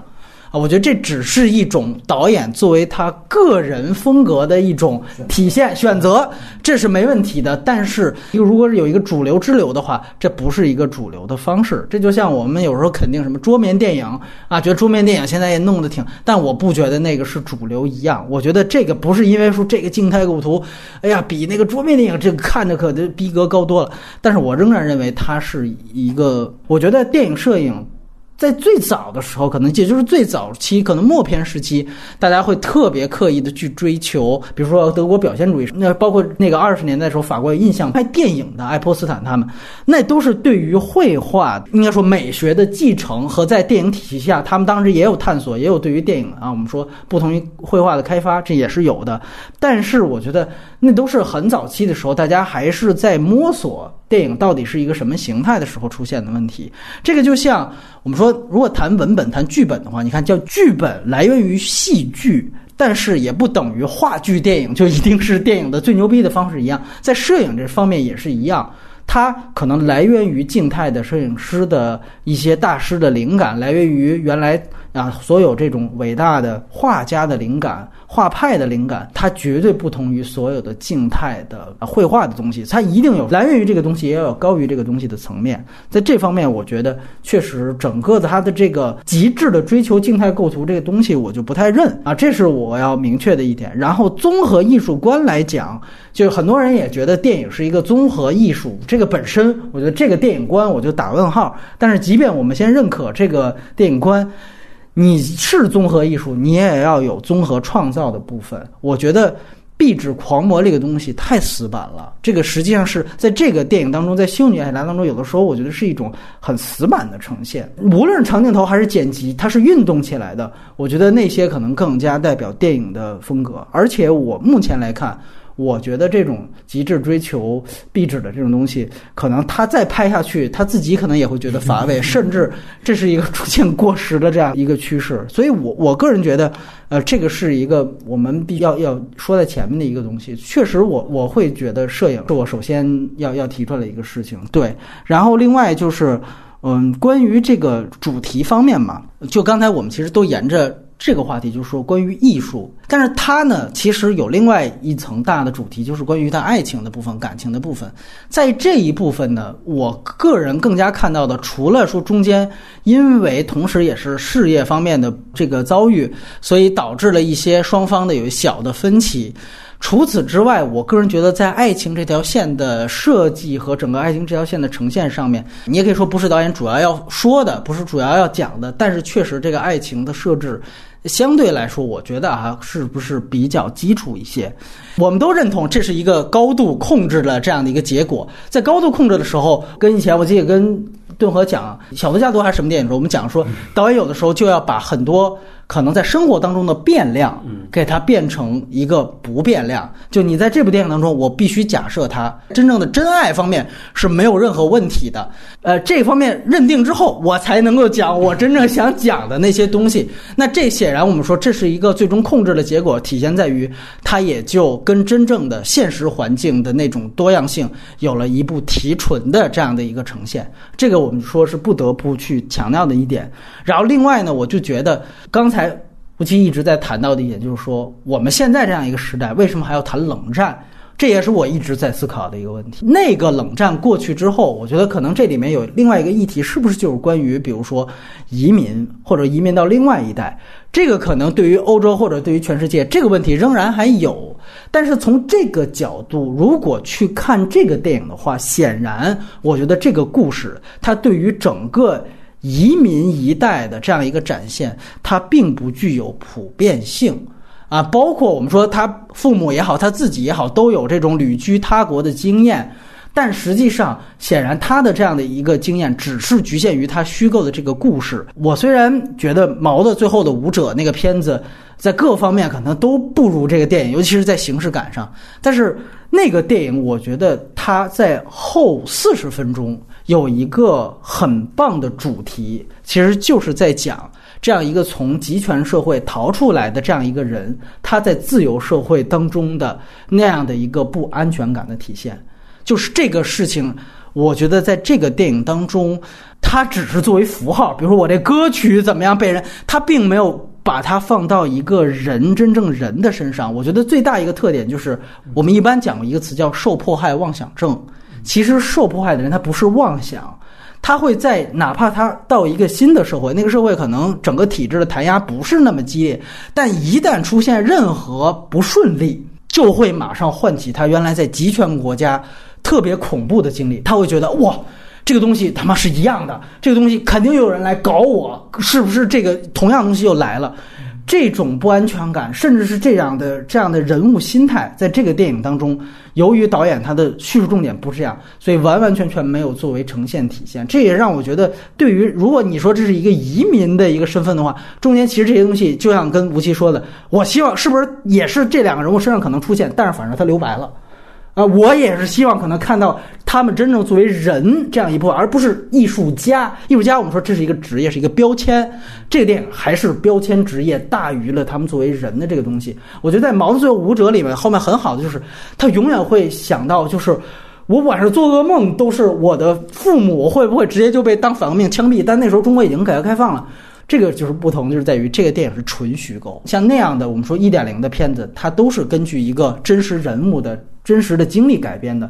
你可能做大量的这样的资料，甚至你跟他对谈，你看他的状态，你就会明白那样的人物他真正的真实心态是什么。你只需要把它捕捉出来。我觉得这些方面，可能如果我们说讲更大是对于这种移民或者说这种东方西方的这样的一个概念的话，我觉得可能这个东西可能在更具有表面性。包括我这里再次表达对于那个昆汀版的这个波兰斯基的那个事情的一个期待，就是因为波兰斯基的亲身经历也是这样，就是他为什么到好莱坞，他最后要冒着那个违反假释条例，他就逃回欧洲了。其实跟他童年。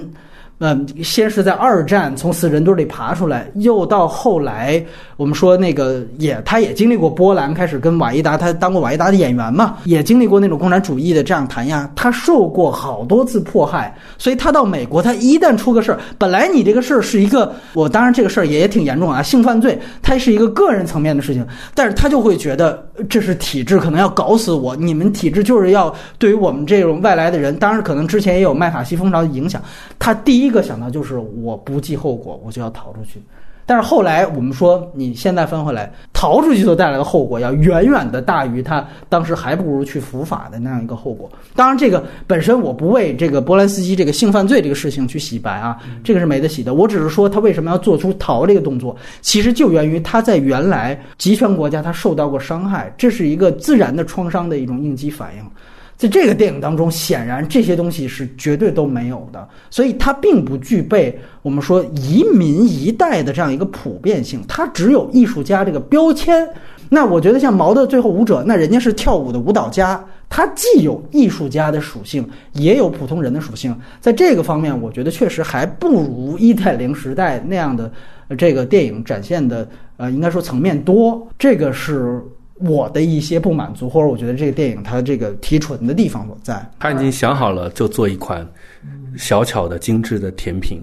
从表意上要干嘛都想得特别明白。当然，我觉得就是这跟就我们反复说到喜好，就是喜好是一样的。就是我们喜好的，它给了丰富的维度去感知，而不是去得到一个结论。就有的时候啊，当然我觉得能做到提纯，嗯，也非常不容易了。因为这它已经是个选择的结果。我我其实时常政治不正确的想，所有都是特点，所有的都不会是优点和缺点。就讲到我们一旦讲到高效，必然是说它是充满设计感的。但是如果真正另外一个维度的作品，它恐怕肯定不是八十八分钟能容纳的，它一定要在一个相对长的时空里去塑造这个人物的质感，它得需要有毛边儿来生活的可能性。我们的生活是建立在百分之八十的冗长、无聊和烦躁当中，可能才有百分之二十是有意义的生活。这其中不到百分之一才是精华。但我们大部分的电影的时候，我们希望那个电影全部都是精华，这本身就是一个悖论。所以我觉得可能，也许到一个阶段，你会觉得哇。我们今天听了一堂讲座，很有意思。可能到一个阶段，你就觉得我们就过了一个无所事事的下午，这样就很有意思。呃，这里我回去，我还想跟两位探讨一个事儿，就是关于这是一个很具体的细节。所有的留白我都脑补之后，我都觉得还 OK。但是有一点很想讨论，就是就是男主角主动要回去。回到波兰，他这里有一硬设定，就是他真爱女主角，然后女主角真的强势，然后影响了他。但是我们说这里面还有一个动作，你想想这事儿，他有多么的不现实，就是在于他要去找那个，就是应该是波兰驻法国的大使馆。大使馆说：“你你干嘛还回去呀？你你那意思都觉得你有病啊？”他说：“如果你真的回去，你还得动用你在法国的这个人脉关系，你才能够回去。然后回去之后。”我还要给你判个十五年，然后还要把你的这个手指弄断，而且我相信男主角在那一刹那是也绝对就在回去之前已经想好，这就是他的后果，他就是要回去坐牢，要回去伏法。我有的时候就会去想，这个一来是动机本身到底他是不是可能在现实当中真的有这样的人，在冷战当中真的有这样的人，这是打第一个问号。第二个问号就是我们说男主角对于艺术的观念到底是什么？感觉好像。呃，他这里面想的是女主角是一个程蝶衣那样的人物，那男主角他是对于艺术是绝对小于他对于女主角的感情的。所以才能导致了他做出这样的举动，因为大家别忘了，不是说你回去你是一个真爱的体现，同时你也要直接放弃、断送你的艺术家的生涯。其实刚才我想说的也是这个，但是对我来说，我不止不理解这一个选择。其实他们两个人很多选择，我其实都很难理解，而且可能我没有做更多的脑补，或者我即便做那个脑补，其实从我个人的角度，或者我此刻的我的心态和我能够共情的那个范围，其实都。这两个人的性格和他到底是一个什么样的人，在我这始终是一个模糊的暧昧的状态。设想嘛，特别崇尚自由、热爱艺术的艺术家，他逃到了西方，多半的程度或者很大程度上，他会沉湎在一种对过去的向往。就我曾经有一段真爱，在在当时，然后他可能后半生所有的那个就创作，他都会。沉浸在这个梦里面，他不再再会进来出去，进来出去，包括这个女，刚才您一直在强调这个这个女主角好像有一个非常主动的心，其实我也不太能理解，就是她突然这种冲出，然后突然又冲回，但是唯一的能够说服我这一切的就是，就是他们就是两个特立独行的人，他们他们可能他讲这个故事，他就这么来讲，我觉得好像看电影就有始终有两个层面，尤其是听反派影评的朋友可能都能认同，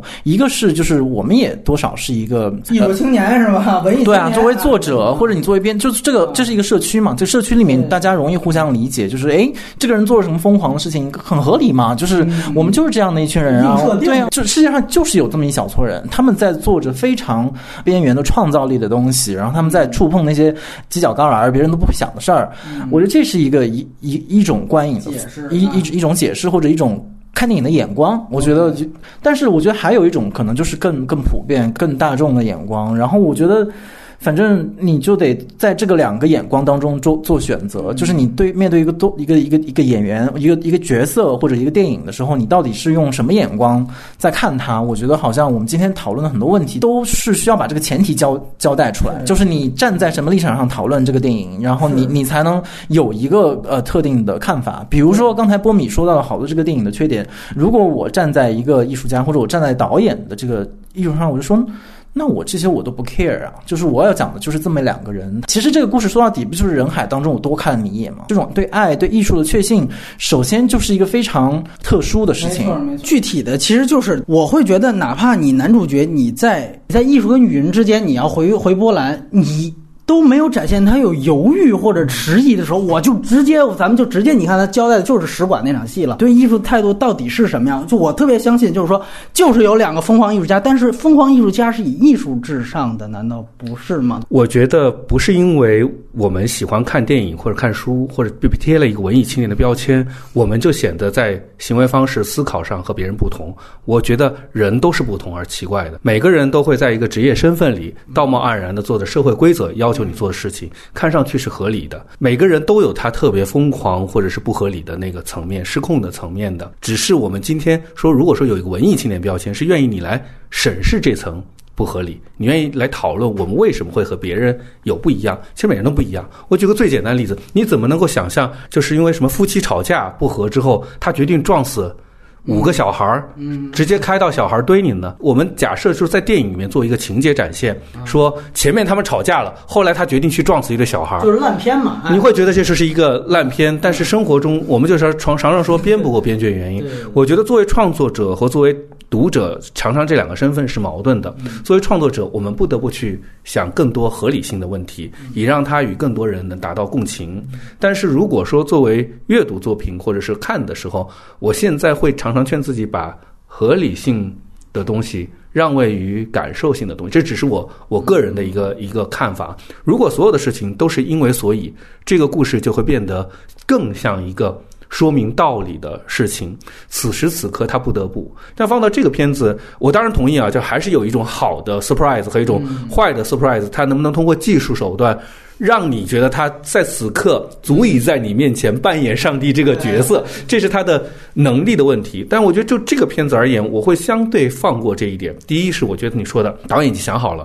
我在做这个甜品的时候，我完全不要去考虑吃辣的人的感受的，移民什么这都在我的。设置的话题之外，因为哪怕我有这个身份，我可能要提纯嘛。第二件事情是在于，他采取的就是两年一个片段，两年一个片段。他告诉你的就是生活在这个节点上的一个结果，要不然的话，他不会用一个就是时间、地点的这种方式来做这个。他就是告诉你这个节点上，这个人已经到这个位置了。他没有跟你解释说这个人为什么就活不下，就一定要。逃离了，你看着他还是个艺术家呢，还受尊敬的。他只给了一个说有一个女孩从这儿消失了，斯拉夫民族就就就得同化。他他可能给了你点线索，但也不给你那么明确的前后因的解释。有的时候，我觉得在看作品的时候，可能得到一个生硬的结论，就是人是通过他的行为看这个人物的性格和探究这个人物的原因的。我我相信绝大多数的作品，因为我们换到回到创作者身份，你一定要给别人一个解释的。如果做的特别糟糕，这个东西就会显示是个 是个毫无逻辑的烂片了，就是就是在做疯狂的事情呢，无理由的疯狂的。就我的感觉，这个片子里面，第一是恐怕他放弃了，第二是恐怕这是他要的一个提纯的效果。你说他在走的时候，他有前面跟那个。女的情人的铺垫，你是找妓女了。第二个是，作为一个男性，他时刻鼓励这个女，你得适应啊。这儿他难道没有经历过，就是这个女主角所经历的那种？你们波兰来的不容易吧？啊，咱咱法国是爱你的。他这边在扮演着劝解他的角色，他反之也是一个承受者的角色，他有潦倒的部分。我就就我的感觉，他导演还是做了一些解释可言，就是观影感受是一个非常个人的感受，肯定对于很多时候还是会有困惑，还是觉得不够，这就是可能。在他做上帝跟你沟通时候，你对他的不信任感；生活给你做上帝的时候，你就会欣然接受。对 就是你会感觉他其实里面也有一个自由论，就是他在说的是，呃，东方是不自由的，西方同样也是不自由的，所以我最后还不如回到一个更不自由的一个对。但是我觉得就是说，你用说，比如东方对艺术是有审查的，西方也有，这个我认同。但是你说东方跟西方都是大监狱，这个事情就是说，我。实际上是有一点不太不太能接受这个这一二来就是借着栋哥刚才说的这实际上是一个上升到另外一个维度了。呃，同样是戛纳主竞赛的片子，我们之前聊过《阿扎罗》，也是这次欧洲电影奖的一个大热门，我估计也可能是年终盘点的常客。讲道理啊，我是这样觉得，《阿扎罗》是激起了大家的一套。就是感性的系统，所以在那样的时候，我反倒我有的时候才不会去想你中间会不会这样。但是这个片子我为什么会盯着这个好？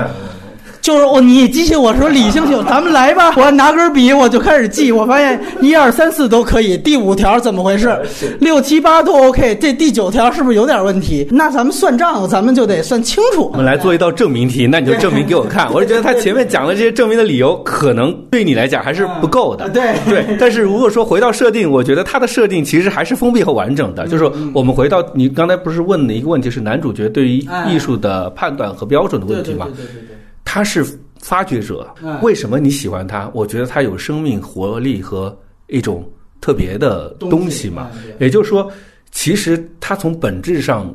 是喜欢和认同的，只是在这个过程中他被迫变工具，觉得可以变现，然后才回到了认同的起点。其实我是觉得，他作为一个小品文来讲的话，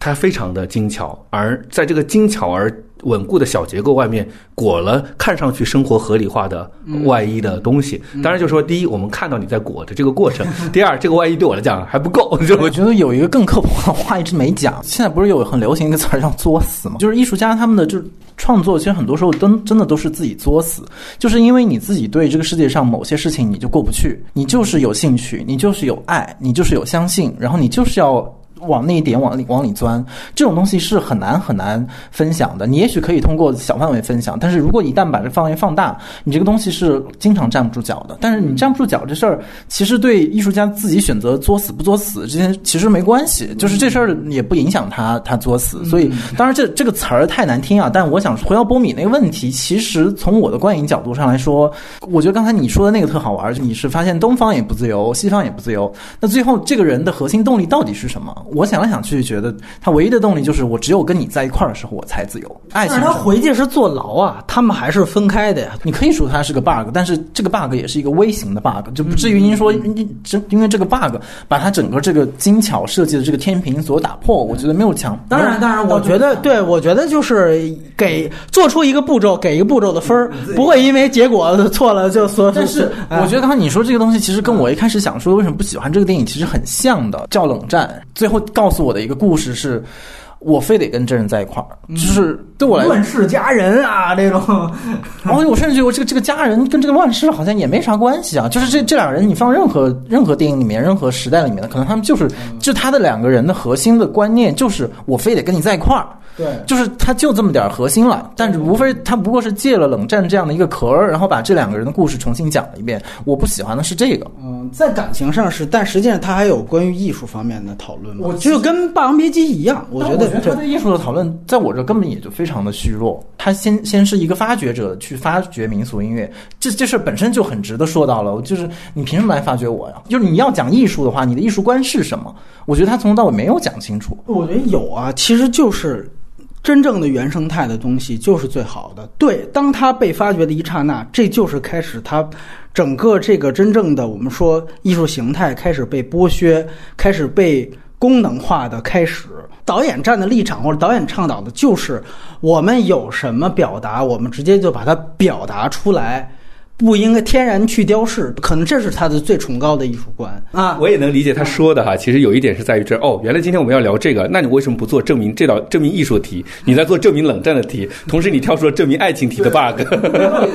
问题就是你到底做哪道题的问题？我觉得现在就是，你要说三道题同时做还是怎么回事？我觉得这个东西，我是认同他三道题同时做的话，他肯定是有好有坏。对，所以我们按步骤给分嘛。然后外延环节的话，关于导演和导演前作，呃，《秀女艾达》，其实刚才我们在这个剧透环节聊了，我不知道关于《修女艾达》本身，两位还有什么补充的？这次先问问吴奇。看《修女艾达》的时候，我是觉得它的普遍性或者它给大家共情的那个内容，还是更比这个更多一些。比如说你要讨论一个宗教或者一个一个世俗与信仰之间的这个东西。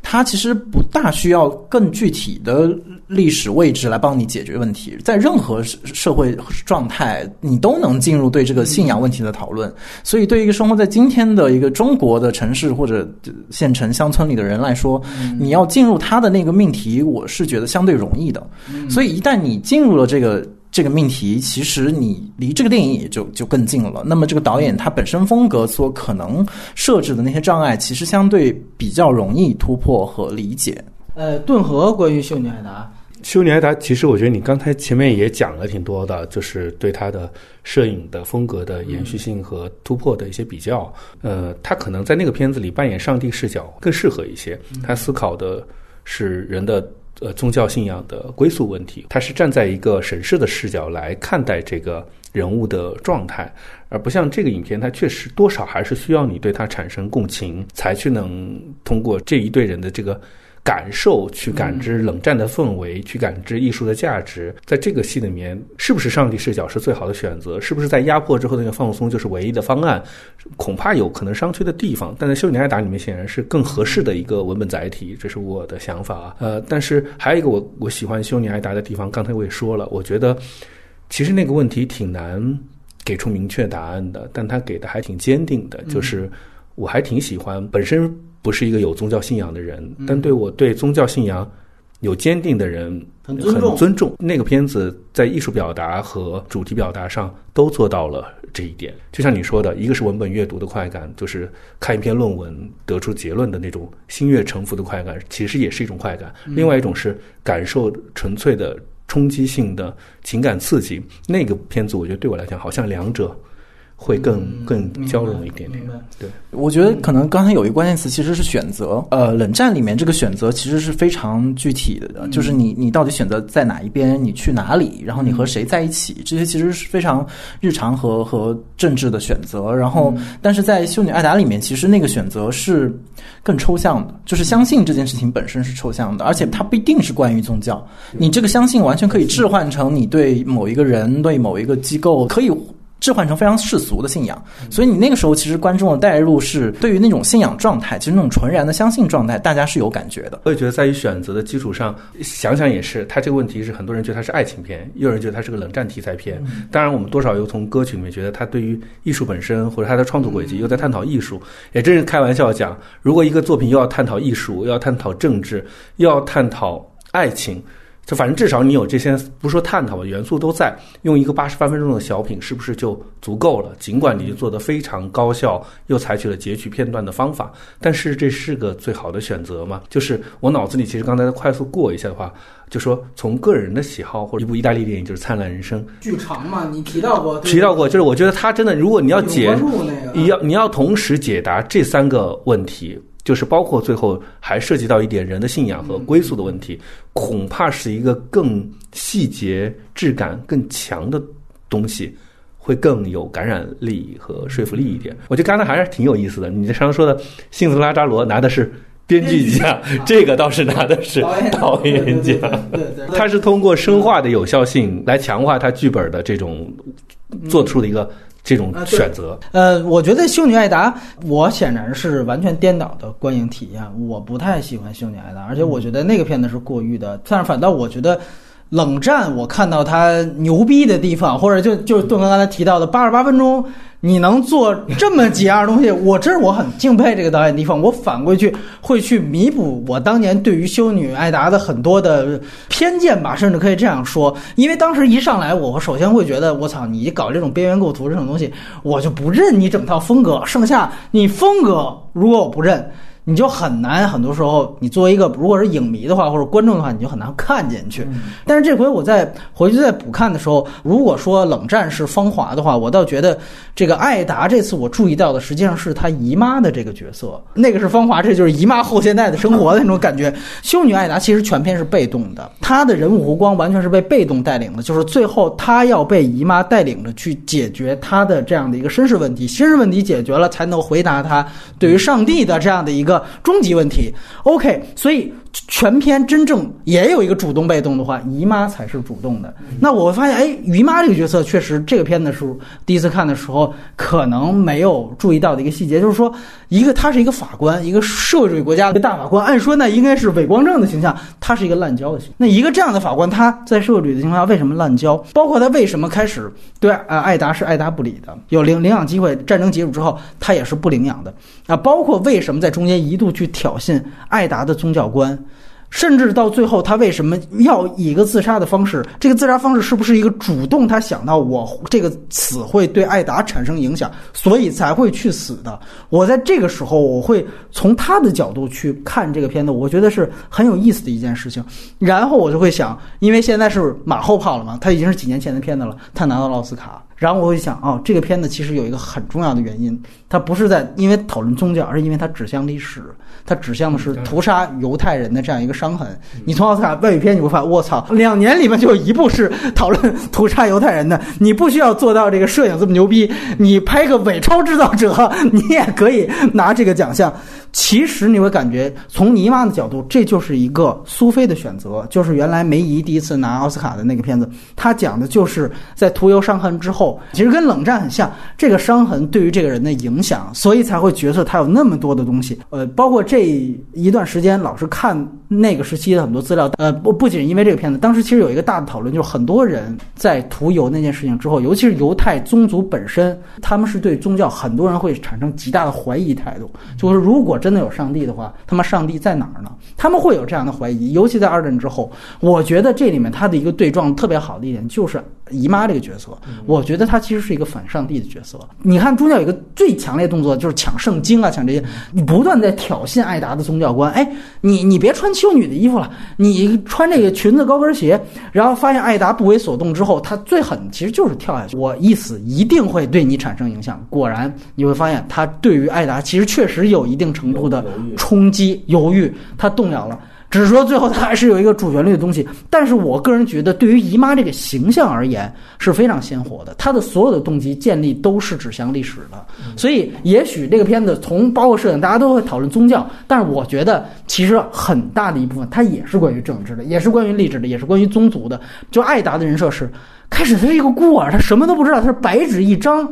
然对他被迫选择。这里面永远不是一个反面形象。那个老修女会说：“你必须得去，你必须得回到这个俗世。”就跟说李显健那个角色，你必须得下山。你了解一道之后。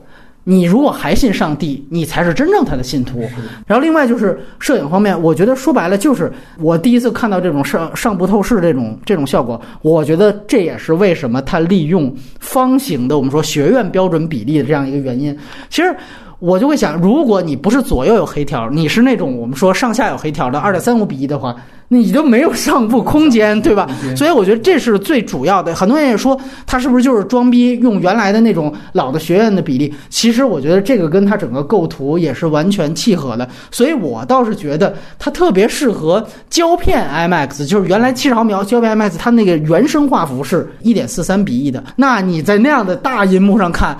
我觉得才是真正会看出他那种上部透视的那种美感来。他的这种构图方式特别。推荐给那个经常使用 IMAX 的这个诺兰，对吧？他可以，我觉得他既然老是用这种四比三的方形构图，他可以想象怎么样在这样的一个这个构图范围内去做一些呃根据 IMAX 不同的这个胶片比例做的东西。我所以我觉得这种艺术片的导演终归是会对商业片的导演会起到影响和启发的。然后非常简短的啊，说一下，我这里这次又去下了他。第一次那个呃自编自导的，不是他第一个长篇处女作，而是他第一次参与编剧的。应该第二部作品叫《单亲相爱家庭》，就是你那个那个在英国时期的电影，是 BBC 直接来投资。我觉得他和我们之前聊过的那个七月二十二日那期聊的是呃绿草地，就是《谍影重重二》和三的导演是特别相反的两个人。你如果只看他这两部这几年的作品，你绝对想象不到他原来是怎样的一个导演。就是我这样说，就是你能想象吗？就是。是单亲相爱的家庭，就是他原来英国时期的早期作品，他的那个风格是《谍影重重三》导演的那个样子的，就是后边那个样子，就是大量的。伪纪录片的风格，然后走完全肯洛奇式的现实主义的所有的纪录片的方法，然后上来就是他展现的也是冲突，也是一个女性的史诗。她单亲嘛，单亲妈妈带领这个孩子，也是她那个，我觉得是更具象于她自己同胞，就是应该是东欧那边来到伦敦，然后直接上来就被海关给啊带有歧视性的就给拘了，然后上来一场巨大的冲突，他所有冲突的展现戏就是大量的推焦。啪推到人脸上，你看那是很纪录片式的拍法，就像我们说格林格拉斯拍《血色星期天》一样，他用的是那种方法，跟他现在的这种明信片似的，我操，完全是极端的两个风格，你全然想不到原来是那样的一个导演。结合那一期我们当时说的那个外延，就是你也想象不到，其实原来《谍影重重三》的导演啊，他在拍处女作的时候。是修女艾达式的，是非常静的。哎呀，要壁纸的，要这种静态的传统推拉摇仪式的。我所以我觉得这俩导演啊，他们是不是原来换过一次身体？特别有意思的。更多的东西，因为我那个东西也是生肉，而且也没有字幕，我觉得留给大家去看。但是我觉得整个的主题表达，其实反倒主题上跟这两部是相近的，都是移民来到一个新的地方，然后遭遇的环境的不适应，然后怎么样？哎，当然那。个我觉得从他早期作品还是比较套路的，就也是哎呦单亲妈妈不容易，东欧的嘛，只能最后呃为了这个就去从事色情的这种啊写真的拍照的东西类，他其实他的套路意思是完全一样的，就也是走了一个比较完整的这样的一个故事。呃，但是整体而言，我个人觉得就是说，所谓对于女性成长这一部分，所以为什么我说这一点，我马上在看冷战的时候马上会提起来，就是你当你看完导演这脉络，就发现啊，都是女性为主角，都是在讲他们的适应过程、他们的抉择过程啊，你就会明白这个导演东西倒不是说现在啊女权浪潮了突然来讲，这倒并不是，它是从很早以前就有的。然后我们再说。盛夏那个片子，呃，吴奇既然更喜欢，来谈谈吧。同一届的戛纳的也也是主竞赛，对吧？但是盛夏是最后颗粒无收，这一届确实这个啊抢手太多了。来，我觉得比较简单的说，就还是我们刚才说的那个框架。就如果就是还是比如政治、艺术、爱，就是这这些 这三个大的主母题吧，算是。那我觉得剩下的那个方法就是它是详略的，他他的这个选择很很清楚。我觉得他的那个视角，在我看来啊，是显然是从艺术这个角度，比如说就是呃音乐、摇滚音乐在那个那个成长的历程，在叫列宁格勒。然后我觉得那些人的状态，也就是他们怎么随着在。特定的历史政治呃状况之下，在那个地方的摇摆，就是那个流动的过程，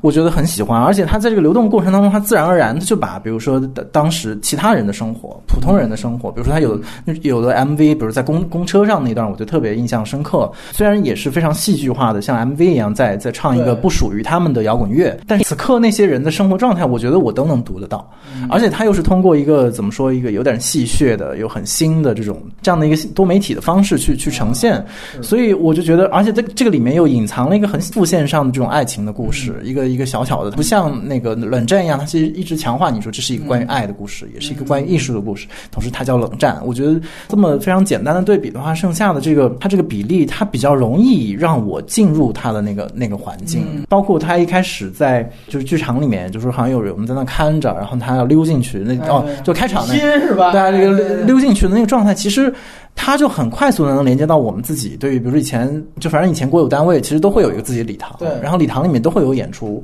然后你小孩其实有的时候你就得溜进去，因为杨灿里边偷着看毛片那个，就所有这些记忆都被激活了。我觉得影像的形态它能够激活你的这种遥远的记忆，我觉得这事儿本来就是这个导演或者这个电影这个作品的成功，所以我觉得从这个角度上我更喜欢盛夏。对，但是与此同时，剩下长度两个多小时吧，大概两个小时十分钟，大概这样。我是觉得他应该学习冷战的，就是他应该更更加的精炼，就 是他其实大量的段落其实有有重复和过度的嫌疑。是这样，对对对。尤其是那个 MV，你是第第五次的时候就差不多了。对，顿河怎么看？哎。我我刚才已经说过，在你把这两个片子做比较之前，我完全没想过放在一块儿比。虽然虽然是其实我是几乎是连着几天就是看的，做这个比较还真是挺有意思的。我们说了，也是政治、呃那个爱情和艺术三三者。但我的想法是，看上去好像冷战的题目似乎比盛夏要更。严肃，更严肃和更政治。但我的感觉是，其实盛夏在讨论政治上比比冷战，我意图更明确。我觉得导演其实想，因为包括他自己的目前的之后的政治背景，他其实因为这是大量的讽刺剧，所以是被政府严加监管。后来因为经济问题把他放在监狱里，所以我觉得这个作品的政治态度其实要比我个人觉得比冷战要强。冷战因为这个导演本身已经没有任何哎，只是思考，而他多少还在。在这个是个武器，当然他在选择这个做武器的时候，他又反而刻意了把这个政治的呈现在做减法，但本身他还是我能感觉他是在当武器在使的，包包括这个 Victor，他确实是他的歌曲。好像后来都是俄国这种民间的民主运动里面最常用的一首歌，没错。所以我觉得它的政治意味其实比站在了爱情和那什么前面，但他刻意想用爱情和艺术，包括摇滚乐的价值来冲淡他的意图，让他的艺术性更明确一点。所以我我我反倒觉得这一点上不是他可能高过于那个冷战的地方。第二件事情是，当然了，你们就是我觉得大家都会聊到他可能过于不节制，然后。当然，那种自然流淌的感觉，MV 肯定会被严肃的这个影评人不耻的部分的，但是那种张扬，观影的过程太愉悦了。我我我的个人感受是这样的：如果你不是要假不正经的去否定你这一层洋溢的东西的话，我相信再严肃的人也都有过青春期，也都喜欢夏天炎热的感觉，也都喜欢宿醉的那宿醉一个的那个感觉。呃，绝对的凭一个完成度或者是怎么之类的话，我会觉得好像。比起来，剩冷战是一堂严肃的研论坛，这就是一个愉快的 party。如果说盛夏就是一个夏天，我觉得冷战就是一个四季。盛夏的那种迷醉感，就是包括那种发泄的愤怒、天然的荷尔蒙，就是一个宿醉的话，我觉得冷战可能就是宿醉之后你还得收拾，还得整理，还得回来坐下来想，我我真的应该。宿醉了吗？宿醉之后，第二天真的就会还是一样吗？对，我觉得这个可能就这老人生了。对这俩作品的所导，可能跟导演的状态和年纪，包括他的经历感受不同。如果你让我看三遍《盛夏》。我都愿意，我看的还是很愉悦的。但如果从另外一个角度来讲，我也愿意强迫自己有时候去看看冷战。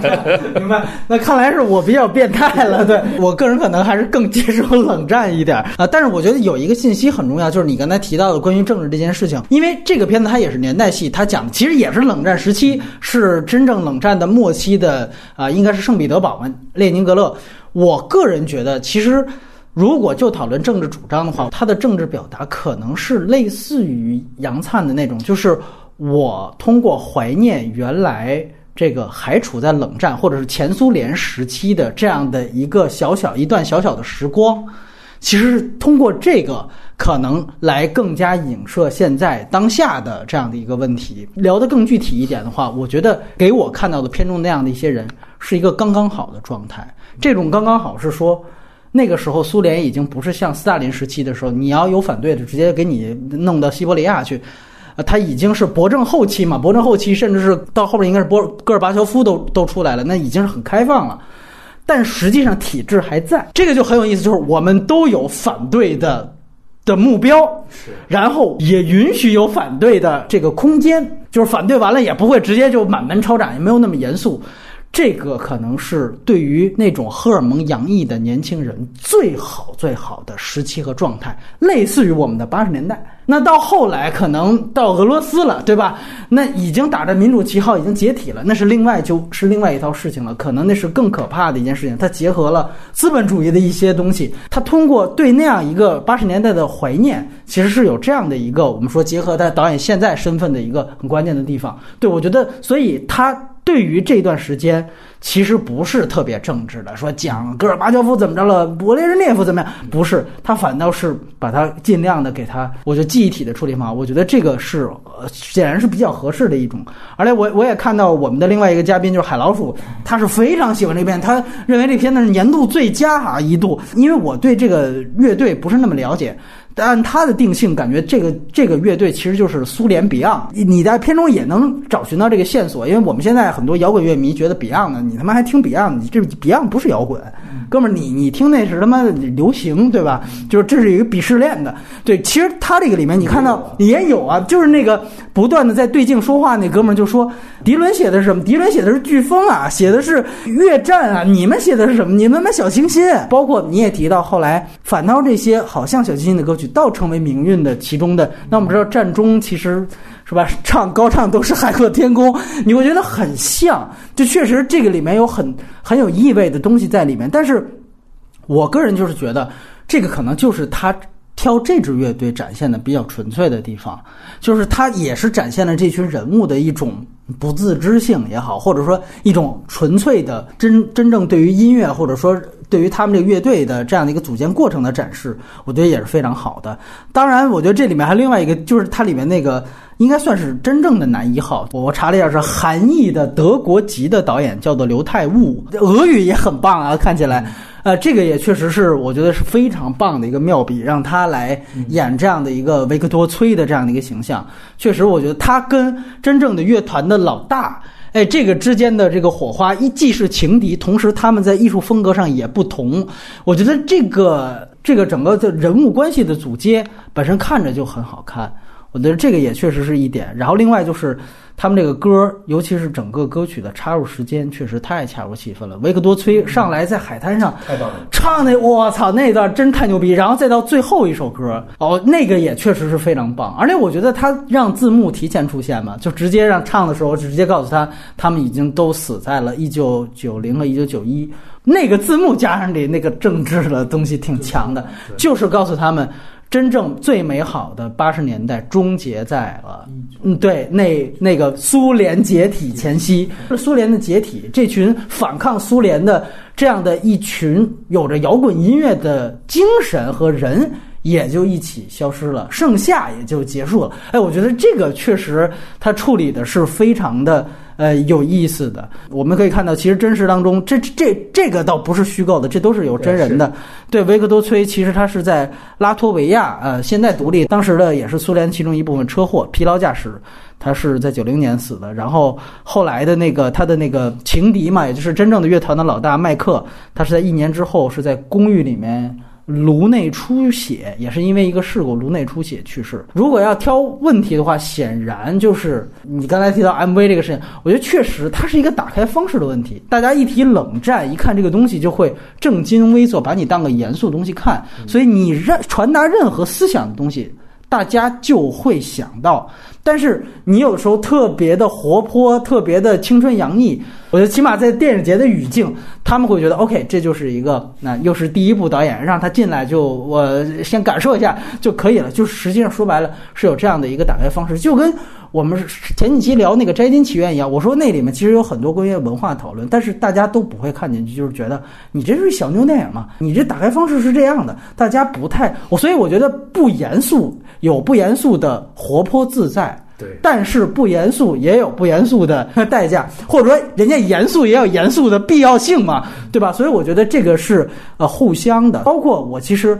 呃更希望去能够看到的，其实可能还有有点遗憾的，就是关于麦克和维克多·崔他们在电影，这不是什么电影，对不起，音乐理念上的这种摩擦。可能应该更多一些，包括理念上的本质冲突。他把这个东西总是最后用这个三角恋这个东西去带，我个人觉得也是一种，呃，就是比较嗯荷尔蒙或者感性的这样的一种处理方式。对，因为呃，我们讲这种乐团内部后来因为理念冲突，你最典型就是他们里面提到这个披头士，就是麦卡尼和约翰列侬，那真的是理念的冲突，到最后是价值观的冲突，再到最后可能也是全方位的冲突。这个我觉得展现的层次方面，显然我没有看到我想要的。虽然我觉得是不是这个乐团它本身矛盾就没有那么激烈，这也可能是原因吧，就是一个观感上的不满足。然后这种关于叛逃的电影啊，我刚才提到其实是毛的《最后的舞者》，那个导演其实也挺有名，他是当年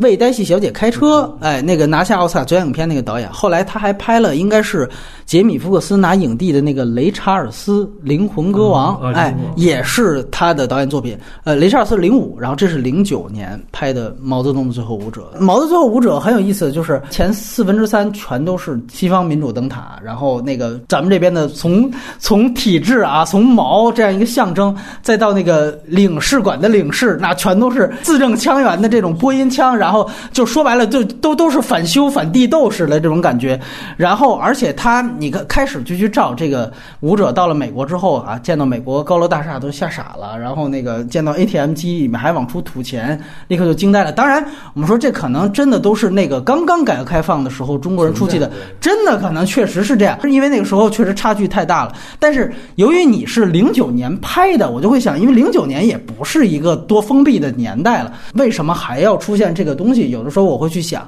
然后另你想 DNG 还会出那样的广告的，刻板印象不是一时半会儿产生的。对，这个我们说呃广告广告嘛，就是说。因为这个导演还挺有名的，我就会去想，呃，对他在创作的时候，可能还是太过这个顺拐了。包括那个上来那个音乐出的就是大民乐一起，我就特别不喜欢这种东西。我这里反过去说，《摘金奇缘》为什么我还觉得它有不错的地方？它任何一点什么东方的这种配乐东西、民乐全都没有。我该要我新东西就是要新东西，我觉得这个才是有进步的这样的一个趋势呈现在《毛最后舞者》。但是我觉得有一点，就是他在拍回溯、拍中国内地的部分的时候，一个是受第五代美学的那种，就是前期的那种现实主义的秋菊打官司的美学的影响，他的那个色调、画质的质感，我特别喜欢，就是纯论摄影。另外，我觉得他在很多的构图和那种纪录片式的拍法上，参考了伊文斯和安东尼奥尼来中国时期拍的大量的那。种纪录片的素材，我第一次看到有西方导演根据我们真就是西方的纪录片的这个人士拍的素材，然后再去做剧情片，也用那样的一个质感去拍，我会觉得这种戏仿的美学方式我是认可的，尤其是他那种。高噪点的那种做法，哎，我确实觉得你现在下了一个非常清楚的版本，那个画面质感我特别喜欢，这个我确实是让我可以忍受它那个在文本上的很多东西。然后我觉得它最重要的其实就是最后那半个小时的东西，就是真正我们说中国政府允许你留在那边了，这个通过外交途径解决了，但是。你的人生依然不幸福，然后他有巨大的伤痕，包括他其实李存信，大家也知道，他跟他第一任的妻子其实是离婚了，然后他其实，在那里面也埋了一个反转，前面都以为是真爱，但是他到最后，其因为他妻子其实，在跳舞天赋上是远远不如他的，所以那个休斯顿那个舞团把他捧成明星，但是就是不招他妻子进。就是那个整个那个男主角他的伯乐也是有很高的这种艺术的这种门槛的，就是你妻子只能当一个临时舞伴，然后这个时候他才会牵扯。当有事业的冲突之后，这有他们两个有考验之后。才会问他一个问题，就是说，你当我确信你喜欢我，但是你跟我结婚的理由是不是真的是为了留下来？然后这个时候他才发现他有犹豫的地方，哦，你才会觉得这个一点零的东西的本质才会露出来，这还是一个真正为了结婚的一个手段。就是他跟一个美国本地白人的那一段的生活的摩擦，包括争吵，到最后的离婚那一段，我觉得是这个电影。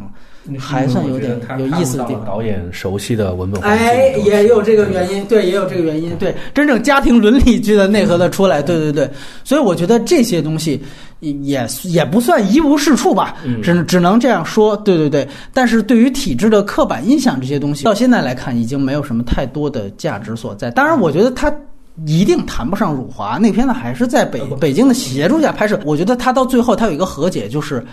他中国官员也意识到了，就是这样的一个说艺术是世界的，对吧？他你没必要非得把它绑回到中国。他在美国，再在哪儿，他是一个你们华人的骄傲。这个本身也是一个，他到最后其实展现了中国官员的开明的那一面，或者说走向开明的这样一个过程。我觉得除了那个毛的符号之外。剩下我觉得他也没什么没什么问题，对。我我其实说的是意思是不是审审审查这个原因啊？我是觉得就说，呃，如果作为不是我们说了纯粹类型商业片之外，如果做做做一点作者表达的话，呃，恐怕只能站在自己的就是文化语境、成长背景里来讲故事。就好像我们说到，就是冷战的导演，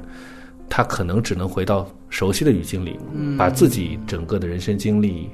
做摘进去，他才真的。具有感染，就是就具有说服力和感染力，否则永远是旁观者的。这个角度和心态，我觉得就算你弄清楚自己是怎么回事，你都改变不了你自己的处境，何况你去替别人发声呢？这个事情太难了。我我并不觉得他的就是刻板印象这件事情不怪于观察者，不是说你怎么能这样看我，我不是这样，他就站在隔着暗看你，你怎么能指指望他把你的五官都看清楚呢？这不科学，我觉得是。我反正始终觉得冷战有一点挺不容易，确实是一个假装要对人生或者对艺术整体做一个思考，是对一年四季做做反表态，而不是。只是沉浸在你刚才说的那最好的时刻里，最好的时刻当然很容易感染人，但是问题是我们都得过完夏天，过秋天，过冬天。就是你会怎么看这个导演接下来的作品？碰上了就看看吧。啊，你也不会把它作为一个特别重要的，类似于像西兰那样的导演。我觉得整个今年戛纳我最喜欢的还是叶丽书，我还是更喜欢西兰这样缓慢一点的。冷战那个导演的未来。就他就不是在我喜欢的导演之列，而且这种喜欢不仅仅是个人审美意义上的吧。我觉得就刚才我们说一点零三点零，我觉得就是对三点零意义的探索。我不觉得这个导演将是从形式到内容，他会是一个具有启发性和怎么说引领性的真正的新的作者。就是很多程度上，我都觉得他其实已经很旧了。呃，这里还得提，就是戛纳有另外一个主竞赛的片子，就是《开战》。开战是吴奇非常喜欢的，也是我非常喜欢的导演布赛的作品。而且开战那个编剧他是跟拉扎罗并列的编剧奖。现在听说字幕已经在做了，有的字幕，所以有机会，有机会我们开 choć